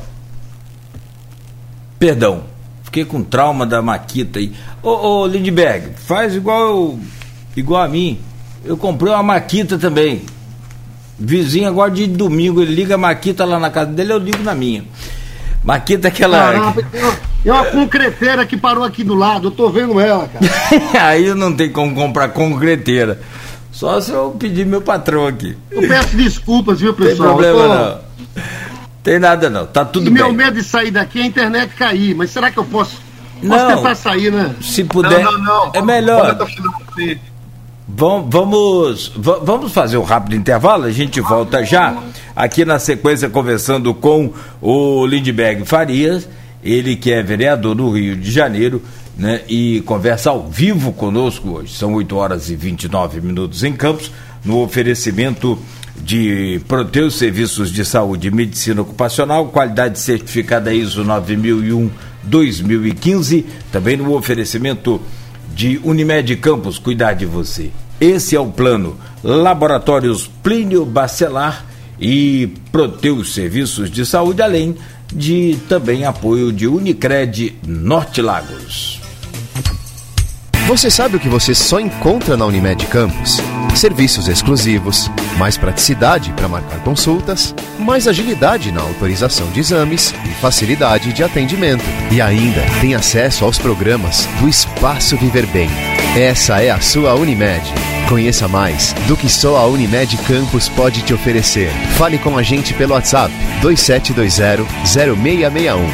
Unimed Campus. Cuidar de você. Esse é o plano. Uniodonto Campus, o plano odontológico que resolve o seu problema. Ele atende a todas as especialidades odontológicas e as necessidades de seus associados. Sua empresa e você estão convidados a conhecer a Uniodonto Campus. Profissionais competentes, consultórios modernos, mais tecnologia no seu tratamento e muito mais dedicação no atendimento. Você que tem o dentista da sua preferência, na Uniodonto, você pode ter vários dentistas de sua preferência. Ligue 2733 4321. Segundo piso do VIP Center Shopping. 2733 4321. O mercado de tinta evolui a cada dia. Hoje existe tinta para azulejo, para cabo, para piso, para gesso, para madeira, para isso, para aquilo. Tinta para qualquer coisa. A loja precisa de variedade e especialização. Quem não é do ramo fica tão perdido quanto você. Por isso, procure quem realmente entende de tinta e que esteja capacitado para lhe orientar nesse mar de alternativas. Friaça Tintas, a loja que melhor entende de tintas. Acesse friaça.com.br. Tinta é com quem entende. Friaça Tintas. Devido à pandemia do coronavírus, recomendamos aos nossos clientes que solicitem os serviços pelos canais de atendimento não presencial. Site www.aguasdoparaíba.com.br, pelo aplicativo Cliente Águas, pelo chat interativo, que está disponível no site e no aplicativo, ou pelo 0800 772 0422. Águas do Paraíba, estamos mais perto de você. Guia de desconto, plano de assistência familiar Boa Viagem. Exclusivo para associados Boa Viagem.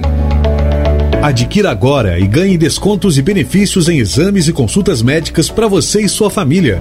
Guia de desconto. Solicite pelo WhatsApp 999396027. Não deixe para amanhã o que é necessário fazer hoje. Plano Boa Viagem. Mais que um plano, uma tranquilidade. Quando se pensa em exames laboratoriais, logo vem em nossa cabeça Laboratório Plínio Bacelar. Exames de rotina e os mais complexos, como exames de genética e biologia molecular, através do setor de biomol. O Laboratório Plínio Bacelar acompanha a tendência mundial em exames laboratoriais, com o que há de mais moderno e tecnológico para garantir o melhor resultado, auxiliando a classe médica na prevenção, no diagnóstico e no tratamento dos pacientes. Laboratório Plínio Bacelar, compromisso com a qualidade desde 1942. Você sabe o que você só encontra na Unimed Campus? Serviços exclusivos, mais praticidade para marcar consultas, mais agilidade na autorização de exames e facilidade de atendimento. E ainda tem acesso aos programas do Espaço Viver Bem. Essa é a sua Unimed. Conheça mais do que só a Unimed Campus pode te oferecer. Fale com a gente pelo WhatsApp 2720-0661. Unimed Campus. Cuidar de você. Esse é o plano. A Proteus, moderna empresa especializada em medicina e segurança do trabalho, está preparada para atender e implantar as necessidades de saúde e segurança do trabalho e do e-social na sua empresa. Acesse proteusmedicinadotrabalho.com.br ou ligue 2725 0878 e conheça todas as soluções inteligentes que oferecemos. Proteus, qualidade reconhecida e certificada ISO 9001-2015. Não deixe que o lixo se torne um problema para a sua vida. Faça a sua parte. Lixo tem lugar certo. Cidade limpa. Responsabilidade de todos nós. Eu amo, eu cuido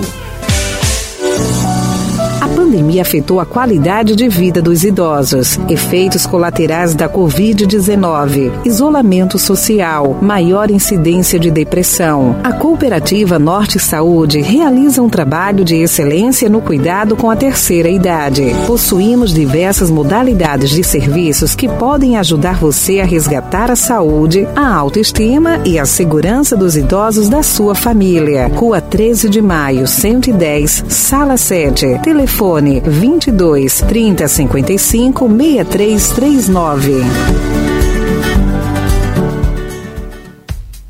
Qual o seu maior sonho? A Unicred Norte Lagos pode te ajudar a chegar lá. Com os nossos consórcios Unicred, você poupa com segurança, de maneira planejada e sem pesar no orçamento. Estamos juntos para te ajudar a ir mais longe com os benefícios que só uma cooperativa pode te oferecer. Entre em contato e saiba como garantir seu consórcio. Unicred Norte Lagos. Quem conhece, valoriza.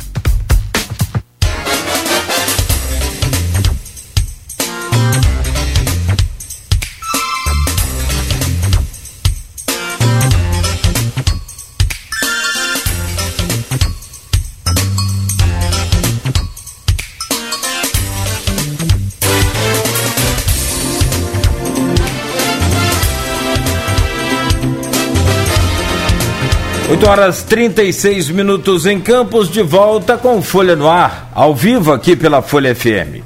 Ao vivo também no Face, no YouTube e daqui a pouco em podcast esse programa que hoje conversa com Lindbergh Farias. Ele é do PT, vereador no Rio de Janeiro. O oferecimento de Proteus, serviços de saúde e medicina ocupacional, qualidade certificada ISO 9001-2015 também de Unimed Campos.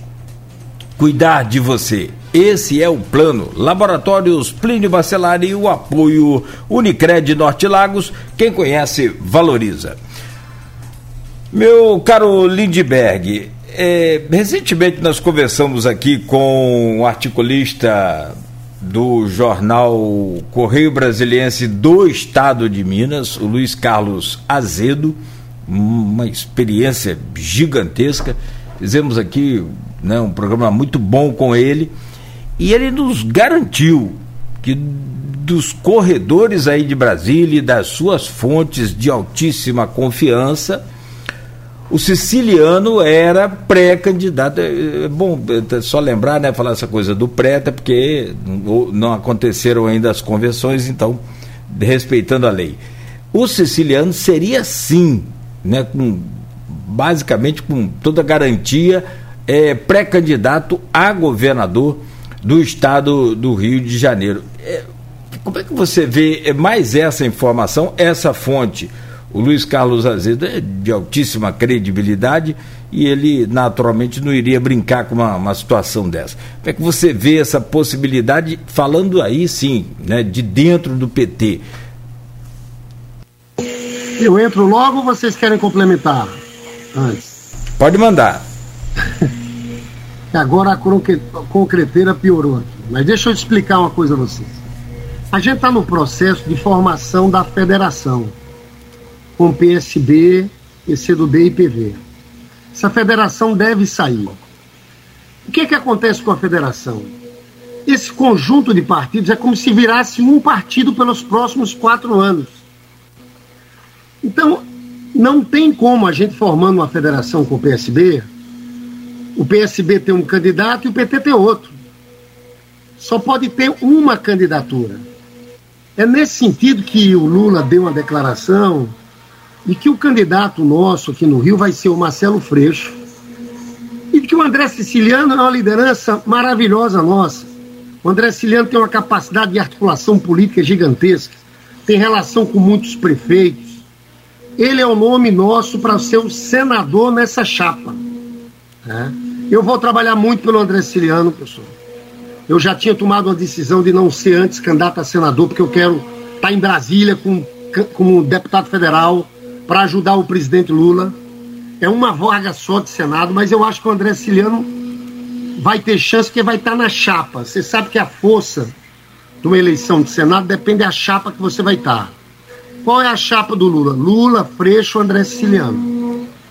A do Cláudio Castro vai ser Bolsonaro, Cláudio Castro e não sei quem é o senador se é Romário, Washington Reis. O movimento do prefeito Eduardo Paes ainda está indefinido. Ele tem o nome do Felipe Santa Cruz, mas que é o nome mais desconhecido. Eu tendo a achar que no Estado a gente vai ter uma polarização muito forte entre Freixo e Cláudio Castro. E acho que o André Siciliano é um nome fortíssimo ao Senado e eu já estou trabalhando por ele. Mas vocês entendem que não dá para ter, né? Se há uma federação, não pode ter depois o PT de seu avô romper a federação e lançar outro candidato. Legalmente não tem espaço para isso. Eu diria que essa articulação começou tarde. Era um momento que nacionalmente o nome do Freixo já estava muito consolidado. Mas isso nem se o siciliano despontar numa pesquisa aí melhor, disparar além do Freixo, enfim. É porque o Freixo está batendo 23% de intenções, entendeu? E o governador 22, 21. É muito difícil ter uma reviravolta dessa. Se você tem uma reviravolta dessa, você pode discutir. O problema é que é muito difícil. Eu acho que o melhor caminho para o siciliano é colar no Freixo e no Lula e crescer. Eu não tenho dúvida que ele vai crescer muito para o Senado.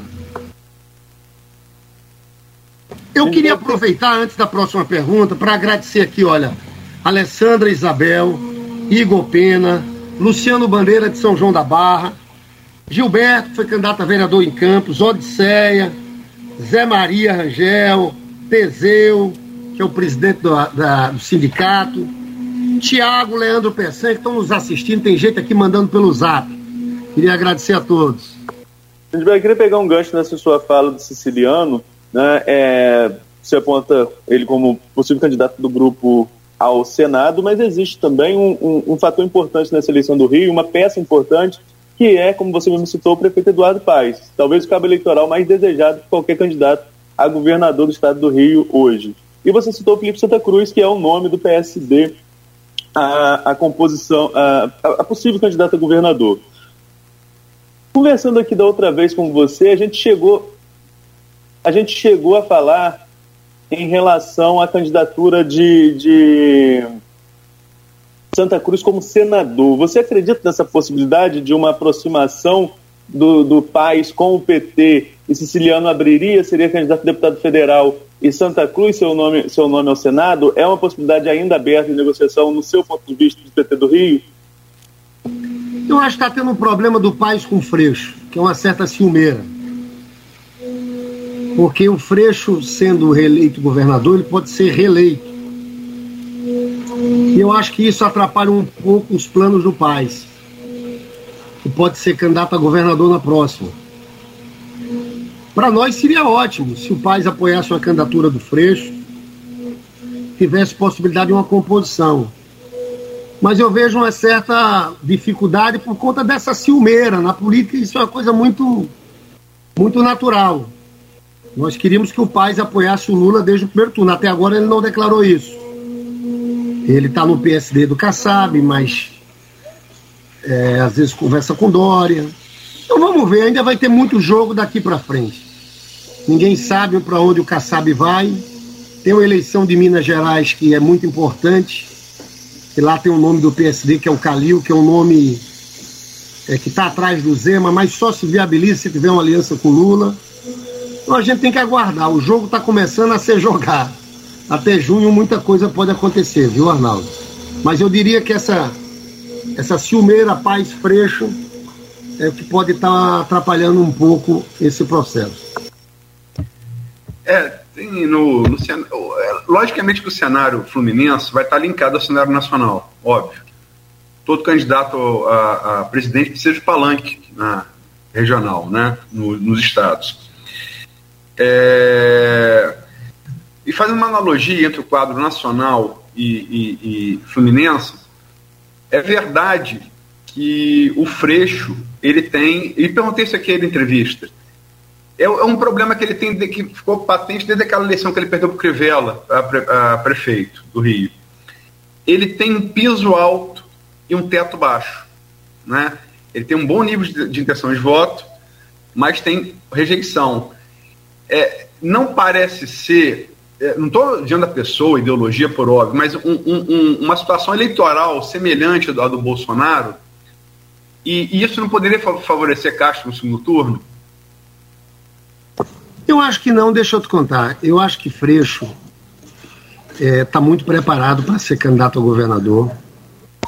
Eu acho que é, o Freixo está com preocupações em ampliar o tempo inteiro, em estabelecer diálogo, por exemplo, com setores da polícia militar, que é onde podem bater mais nele, com aquelas. O que na verdade tem contra Freixo é muita fake news, né? É muita fake news como se defender direitos humanos se estivesse defendendo bandidos. Não é nada disso. Eu acho que se tem uma pessoa que vai cuidar da segurança pública no Rio de Janeiro, vai ser o Freixo. E não é com discurso fácil só que o Witzel tinha. Discurso fácil e errado, criminoso, de atirar na cabeça das pessoas. Planejar, é, é, valorizar os policiais. Então eu acho que o Freixo sabe por onde vão atacar ele, tá? Eu acho que o Freixo consegue falar para uma juventude que boa parte da política não consegue. Né? Acho que, que ele se sai melhor que o governador Cláudio Castro nos debates. E vai ter, e vai ter esse casamento da eleição, né? Porque Cláudio Castro está no mesmo partido do Bolsonaro. Ele até tentou, o Cláudio Castro, ensaiar uma coisa mais ampla, mas o Bolsonaro foi pro PL. Então vai ter muito uma coisa aqui que é Bolsonaro, Castro, Lula, Freixo. Eu não sei se eles vão, se, é, se o Cláudio Castro vai conseguir romper com essa lógica. Eu acho que isso tende a favorecer o Freixo. Mas o Freixo está se vacinando. Porque vão dizer que ele é contra a família, ele não é contra a família. Vão dizer que ele é a favor das drogas, ele não é a favor de drogas. É isso que vai ter. É muita fake news contra Freixo, mas ele está bem preparado para responder uma a uma. Cumprimentar a Andréa Gomes, que também está nos assistindo pelo Zap. Deixa eu fazer. Você falou em segurança pública em relação ao Freixo. Deixa eu fazer uma pergunta que tem aqui no grupo do WhatsApp, que o Nogueira já citou, do programa e do, e do blog que eu edito, Opiniões. Uma pergunta do policial federal, especialista em segurança pública, Roberto Shoa. Ele pergunta aqui a você, Lindbergh, a esquerda tem um sério problema de comunicação com profissionais das forças de segurança. Há uma crença de que políticos da esquerda só se preocupam com criminosos, o que jogou esses profissionais no colo, entre aspas, da extrema-direita. Hoje há uma decepção grande com a extrema-direita. seja por não ter cumprido promessas ou retirado direito desses profissionais, como na reforma da Previdência. A pergunta é: vocês reconhecem essa dificuldade?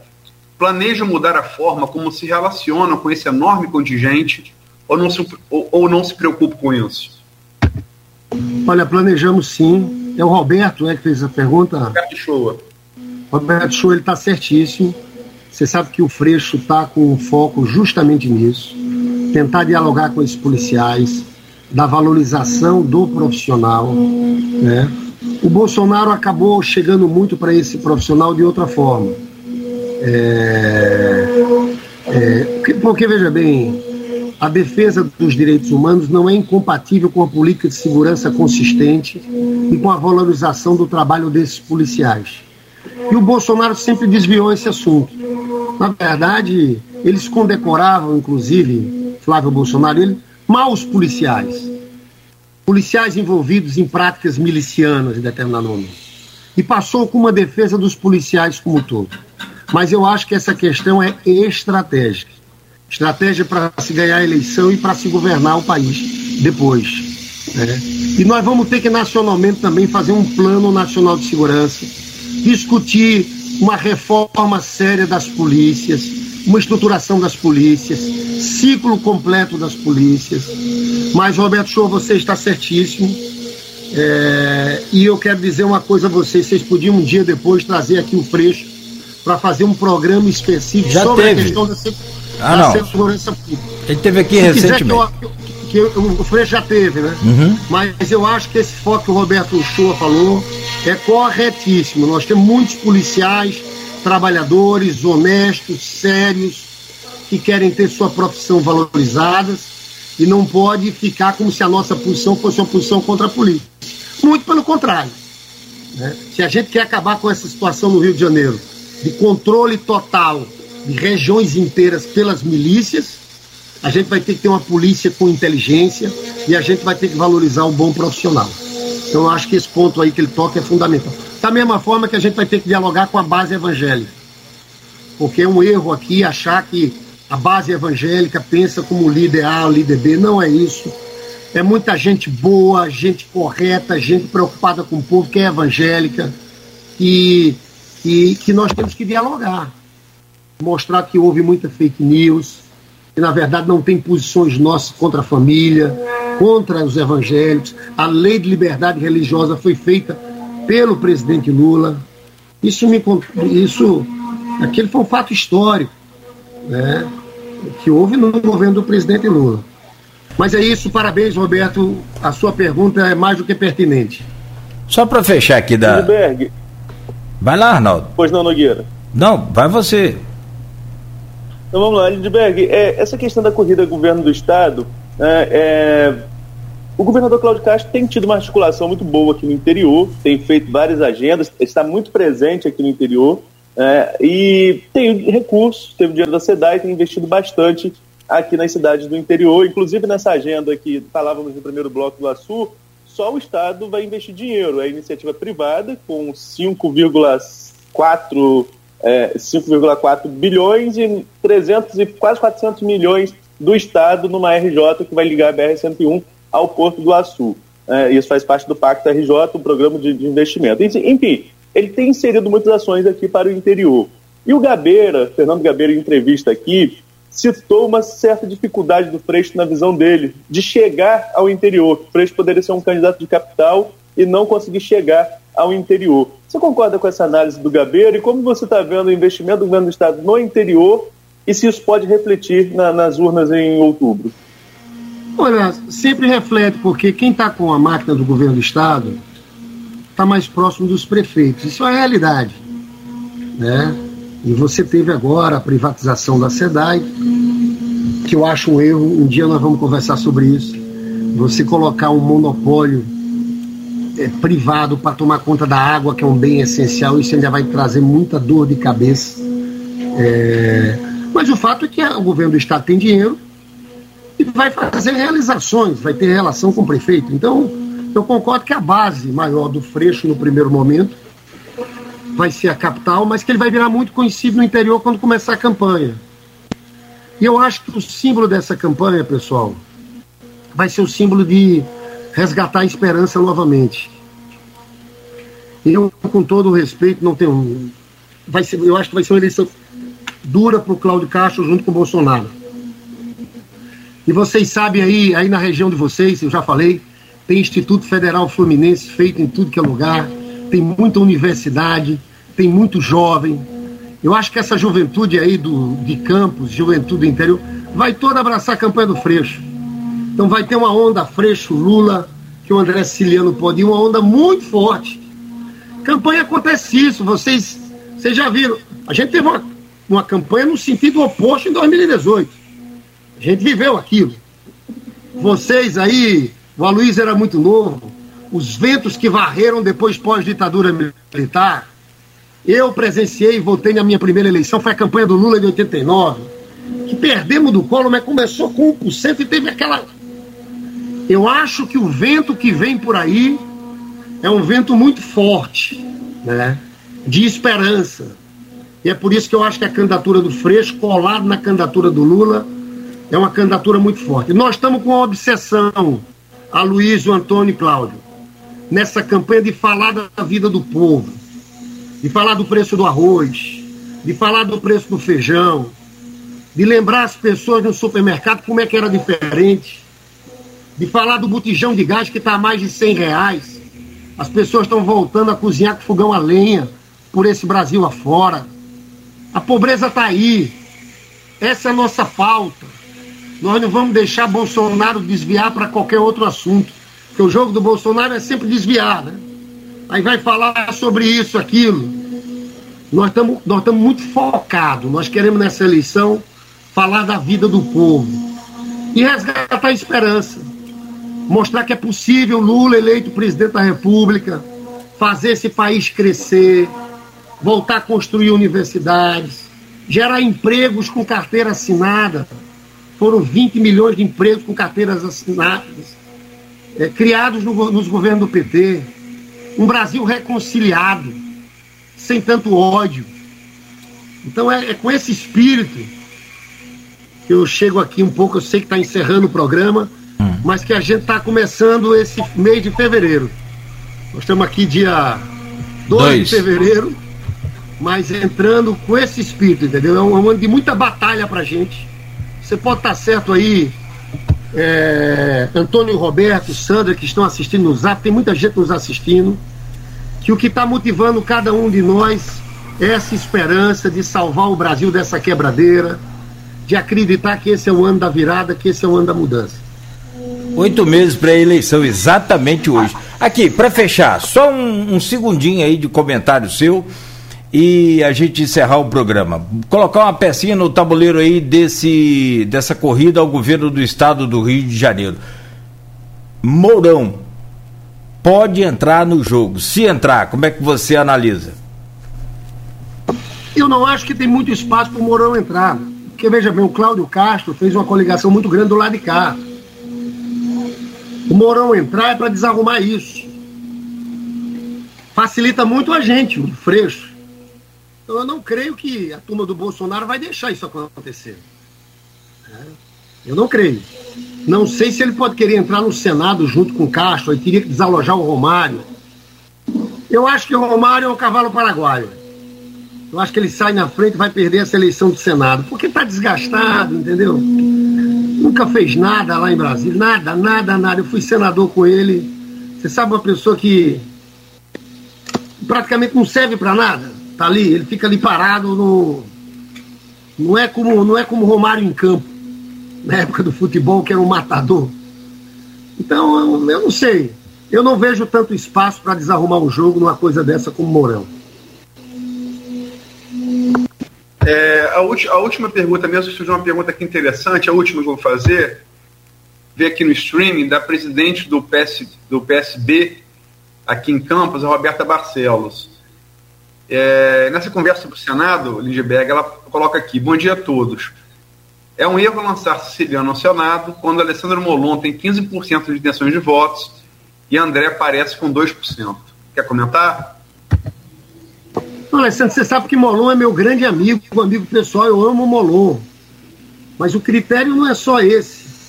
Porque se você for num critério desse, eu tenho 17%. O problema aqui é que nós estamos montando uma chapa, né? E o André não é candidato a governador. O governador é o Freixo, que é do PSB.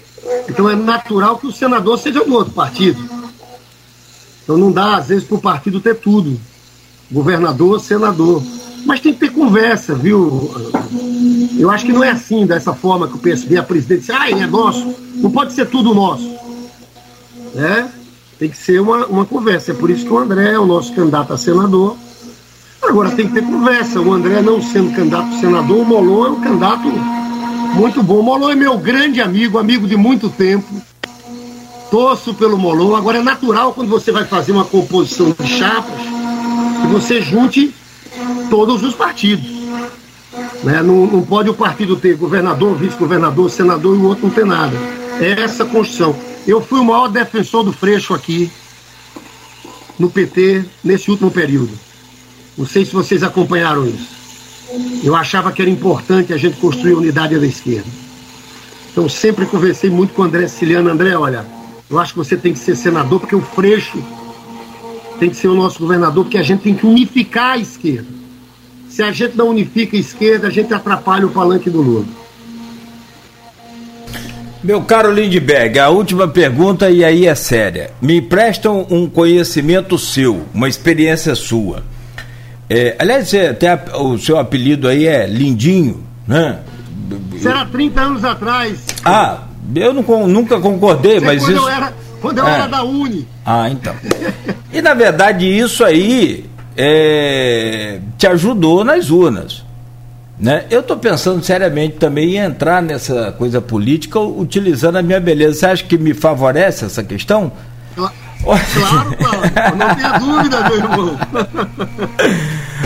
Um abraço, Lindbergh. Obrigado pelo carinho, Pessoal, obrigado pelo. Mim, olha, eu quero agradecer muito, porque para mim é uma honra falar com Folha da Manhã, viu, Aloysio? É esse instrumento de comunicação que é tão respeitado, que escuta todas as partes, que é independente, que é livre vocês têm, têm que ter orgulho porque é, eu conheço esse Rio de Janeiro. Eu sei que não tem um grupo de comunicação tão forte, você tirando rádio, rádio Tupi, Globo, são vocês. E eu espero ver o presidente Lula nesses próximos 15 dias aí falando para a região.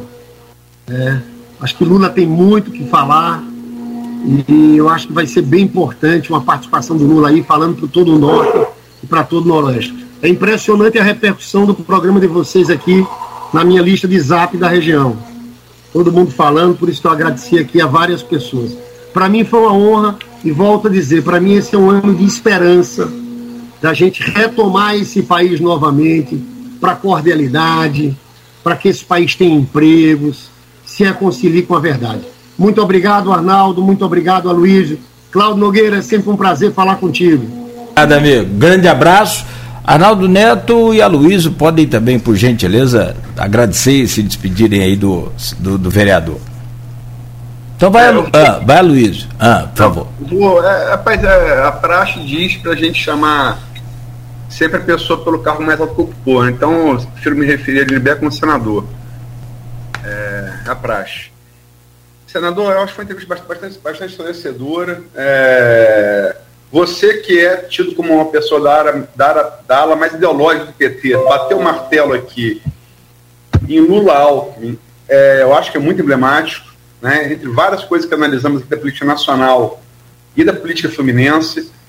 Obrigado pela entrevista e sabemos também, não, não tratamos aqui, não tivemos tempo, da sua campanha, é, pré-campanha a, a pré-candidato a federal, e sabemos o quanto a formação de bancadas é importante, né? sobretudo com esse orçamento secreto, emenda do relator, como, como se tornou talvez até tão ou mais importante que a presidência. Então, sucesso aí na sua caminhada. Obrigado. Obrigado, Luiz.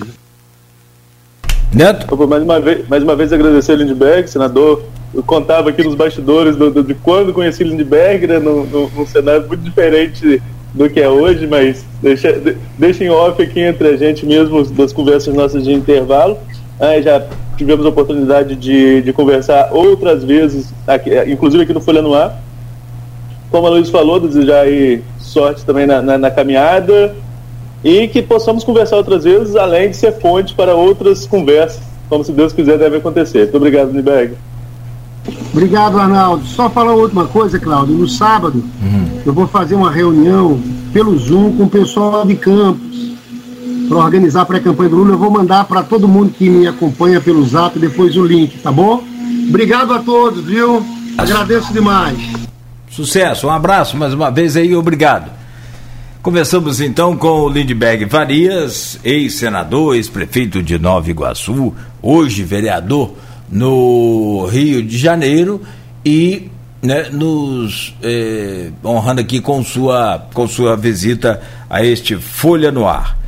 Bom, são nove horas e três minutos. Aloísio e Arnaldo, hoje é dia do jornal Folha da, da Manhã nas bancas vem trazendo aqui essa manchete é, sobre Bolsonaro, essa cobertura toda que o grupo fez. Né? É, Bolsonaro faz promessas para a região e questiona pesquisas. E tem uma outra trágica notícia aqui, que é a criança de dois anos que morreu de Covid-19. Eu deixo vocês à vontade aí para fazer esses comentários e para fazer o fechamento desse programa de hoje. Nogueira, eu acho que novidade no, no, jornal de hoje, que a gente traz da cobertura da agenda presidencial, ela está fora da questão presidencial. Foi o anúncio do grupo da GNA, né, com o lançamento da GNA 2, que prevê aí 12 mil empregos durante esse período de obra. Acho que é uma informação econômica importante para a região, né? é um número expressivo de geração de empregos, além de 4 mil empregos que são esperados com a questão da ferrovia. Sem falar que se houver realmente todo o investimento em infraestrutura apontado pelo governo federal, com duplicação de BR, é, tanto da BR-356 quanto da BR-101, enfim, se essas obras de infraestrutura realmente acontecerem, também abre muitas oportunidades de emprego na região. Então é um futuro promissor em relação a vagas de empregos, algumas já concretas, esse aporte privado da GNA certamente vai acontecer, e essa expectativa de 12 mil vagas de emprego é extremamente importante para a região. De novidade do que a gente trouxe ontem, né, de toda essa cobertura política, de essa cobertura também da área econômica, tem essa informação em relação à geração de um número expressivo de empregos. Bom, muito bom. Aloysio, também ontem nós entrevistamos aqui a, a, a, a Nick a repercussão daquela entrevista foi uma coisa absurda, até depois comentava com ela, né, é, nas redes sociais, lá o, o recorte do, do, do, programa, com quase duas mil visualizações só numa hora que eu vi, coisa foi absurda. E olha, já vou até trazer aqui, talvez em primeira mão, a Associação de Pais de Alunos de Escolas Particulares vai anunciar a partir de hoje uma manifestação amanhã em frente à prefeitura e agora, como trouxe aqui a Folha da Manhã também, o Ministério Público vai até a Justiça por aulas para todas as idades. Eu. E aí é com você. Gostaria que você comentasse aí e até outros assuntos aqui que eu tenho dois assuntos para comentar. No primeiro, olha só, eu sou pai. É, é, eu, eu costumo usar, usar. É um exemplo pessoal, mas é usar como exemplo. Quem me conhece e me vê de, de bermuda sabe que eu tenho uma queimadura terceiro grau que vai pela perna toda direita. Né?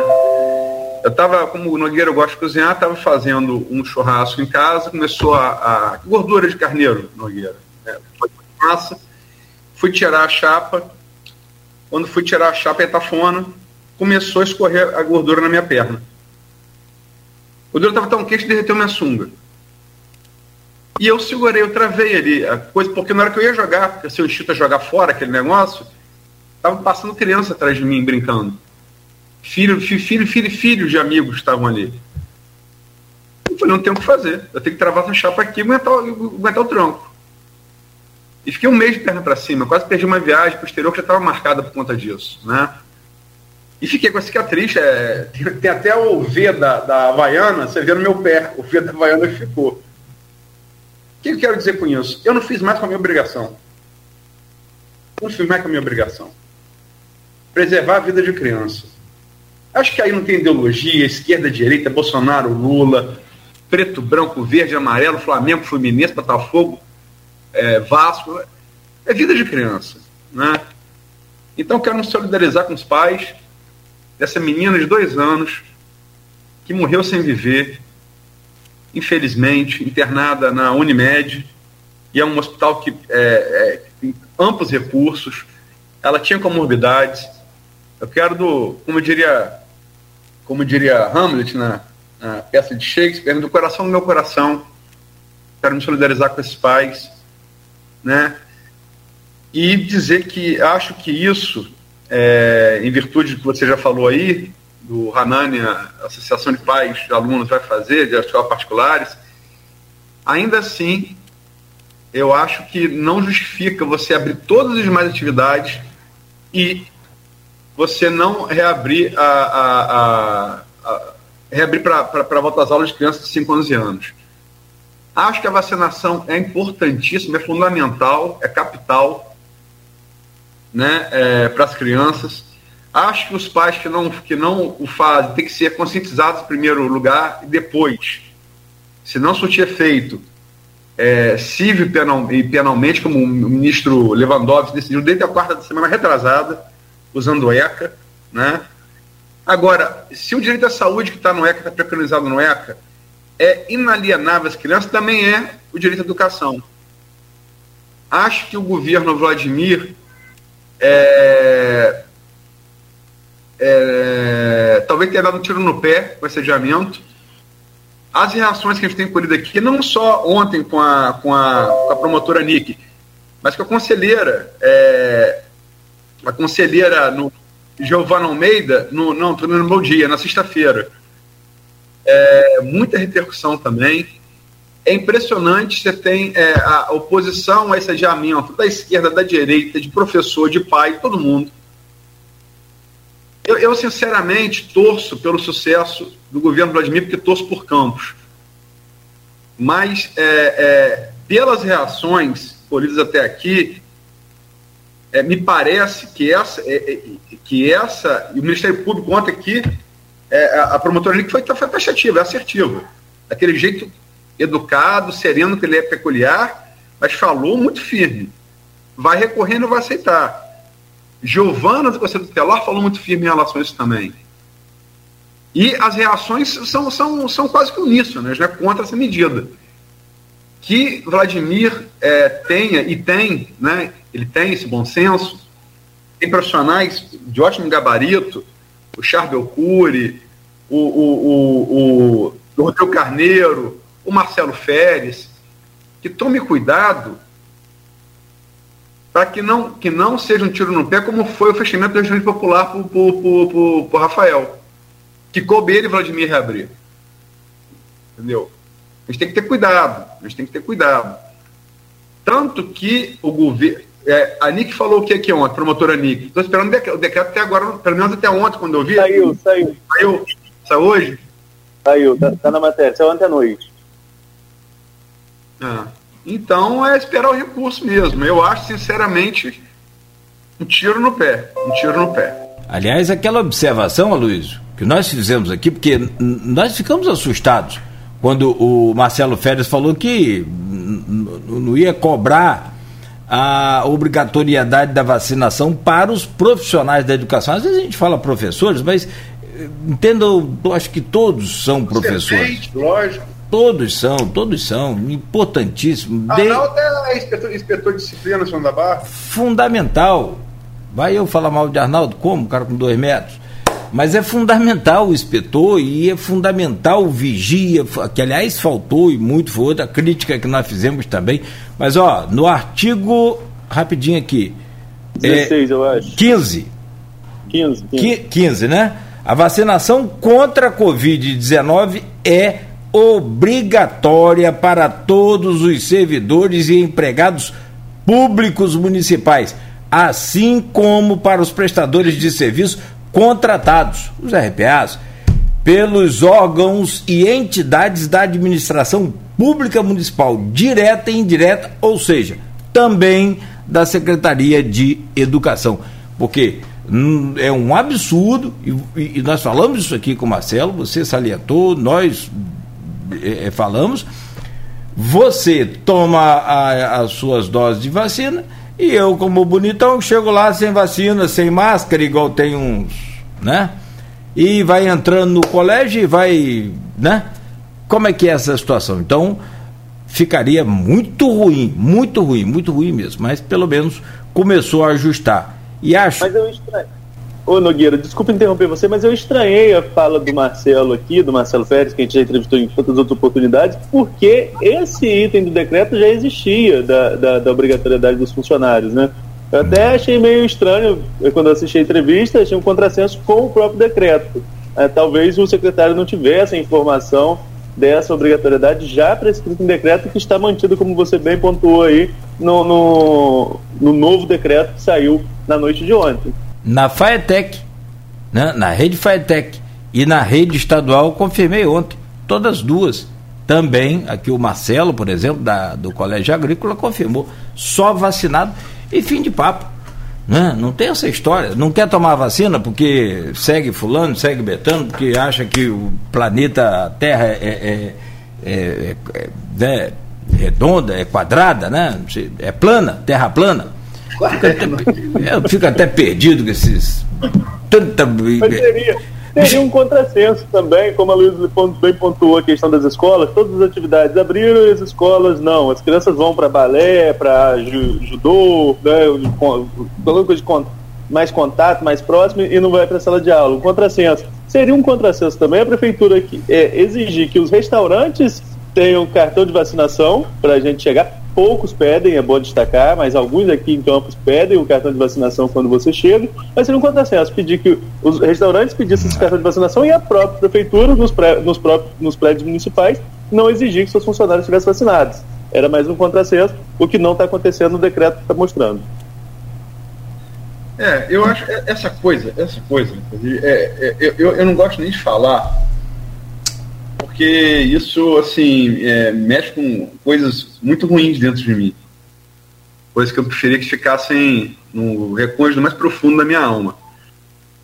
Mas eu, o que eu penso sobre isso é o que o Lindenberg falou aqui.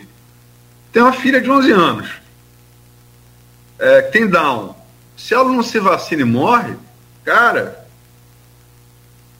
que que um pai, né? É, é difícil, é bom nem pensar nessa possibilidade. Então, acho que se tá. Eu realmente ontem eu falei com o Arnaldo, estava com um problema e precisa, descansar mais cedo. O pessoal precisa descansar mais cedo. E não, não viu o decreto. Mas se está lá que, o de, que é exigido, ótimo. Eu acho que não faz mais que obrigação, porque veja bem, eu sou pai de uma criança do ensino público, correto? Saiu a vacina, 11 anos, vacina meu filho. Arnaldo, inspetor de disciplina do, do colégio. Ah, Arnaldo é bolsonarista não quer se vacinar, não. Arnaldo passa Covid para minha filha vacinada. Eu faço o quê, cara, na minha vida? O que eu faço da minha vida? Minha vida acabou. Entendeu? Então, como, eu imagino como está hoje a vida desse, de, desse pai e dessa mãe. E me solidarizo com eles do fundo do meu coração. Dá vontade até de chorar. Porra. Pelo amor de Deus, gente, a vida de criança, pelo amor de Deus. Se a gente não tiver um consenso em relação à vida de criança, a gente vai ter mais o que nessa vida? Pelo amor de Deus, pai e mãe que estejam me ouvindo, pelo amor de Deus. É o apelo de um pai. E eu, como pai, também grito junto com você, assina embaixo aí, é de mais um pai que faz esse coro aí com você. Tem vereador aí espalhando vídeo que não é para dar vacina às crianças, que não sei o quê. Eu mandei uma pergunta lá e não respondeu ainda não. Se o seu filho que não vacinou for para a escola da minha esposa que tomou a vacina e passar covid para minha esposa e porventura morrer, eu faço o quê? Você devolve a vida? Você ressuscita a minha esposa, excelência? É dar nos meus bois, Ivo Nogueira, que é o vereador. Hã? É o Anderson de Matos? Esse é um negacionista clássico, né? clássico, um, clássico. Um programa para defender cloroquina, né? É. Você se lembra, né? Sim, claro. claro. Infelizmente, lamentavelmente, é, ter esse tipo de situação ainda. Como você disse lá, bola da vez da Igreja Universal, nem. Próxima eleição é outra história, é outra coisa, mas ter que tolerar isso não é brincadeira, não. Não é fácil, não. Lamentavelmente. Gente, 9 e 18. Um bom dia para vocês. Né? Vamos à luta, vamos torcer para que as coisas comecem a se enquadrar, se ajeitar, aqui como esse que a gente falou agora, da obrigatoriedade de todos os servidores, direto e indireto, como o Jefferson Manhães, que é um espetacular cidadão do bem de verdade, já, já havia dito aqui há muito tempo para a gente, né, Arnaldo? Nesse dia você estava, na, na sua semana, ele falava: no IF só entra vacinado. Só vacinado de professor a visitante. Um bom dia, meu caro Aloysio Abreu Barbosa. É... Bom dia, até amanhã. Amanhã eu não estou com vocês, não. Amanhã, essa semana que seria a última da roda das férias, vou. É. Eu falei, não podia. É, é por isso que eu estava com cartaz ontem, estava com uma, uma, um probleminha, aí falei, Arnaldo, ó, é, segura, segura para mim aí que eu tô com cartaz contigo. Segura aí. É. Ainda mais hoje, ainda chegou mais tarde, isso aí ainda vai ter um. não, não, não. Chegou mais tarde porque Foi... acumulou função. Faço aqui o reconhecimento, acumulou função minha, que seria minha. Claro. É, claro. Por isso que dormiu mais tarde, chegou mais tarde. Nada, eu tô brincando. Arnaldo também não falha. Arnaldo, bom dia, obrigado e até amanhã, então, às seis. Às seis não, né, Arnaldo? Às sete, que aí você doida logo de vez. Às sete, às sete. Eu queria falar duas, duas coisinhas rapidamente. Primeiro que eu estou indo para agora, porque lá na minha comunidade é dia de festa, né? Então, queria estar lá mais cedo, mas não deu. Até para horário da alvorada. Se eu estivesse lá, eu estaria virado do alvorada e chegaria no horário no programa às 7 horas. Mas lá em Atapona hoje festa Nossa Senhora Navegantes, assim como Farol de São Tomé. E registrei ontem no blog que o governador Cláudio Castro anunciou na Firjan, é, o governador não, o secretário de Estado, governo do Rio de Janeiro anunciou na Firjan a retomada de uma licitação para a conclusão das obras da ponte de integração. Não vou entrar no mérito, porque estou tentando, junto ao governo do Estado, o governo do Estado, desculpa, detalhes sobre essa questão. Amanhã, se Deus quiser, a gente aborda o assunto e mais tarde a gente anuncia o entrevistado. bom dia a todos. Valeu, bom dia, Arnaldo. Agora são 9 horas e 20 minutos.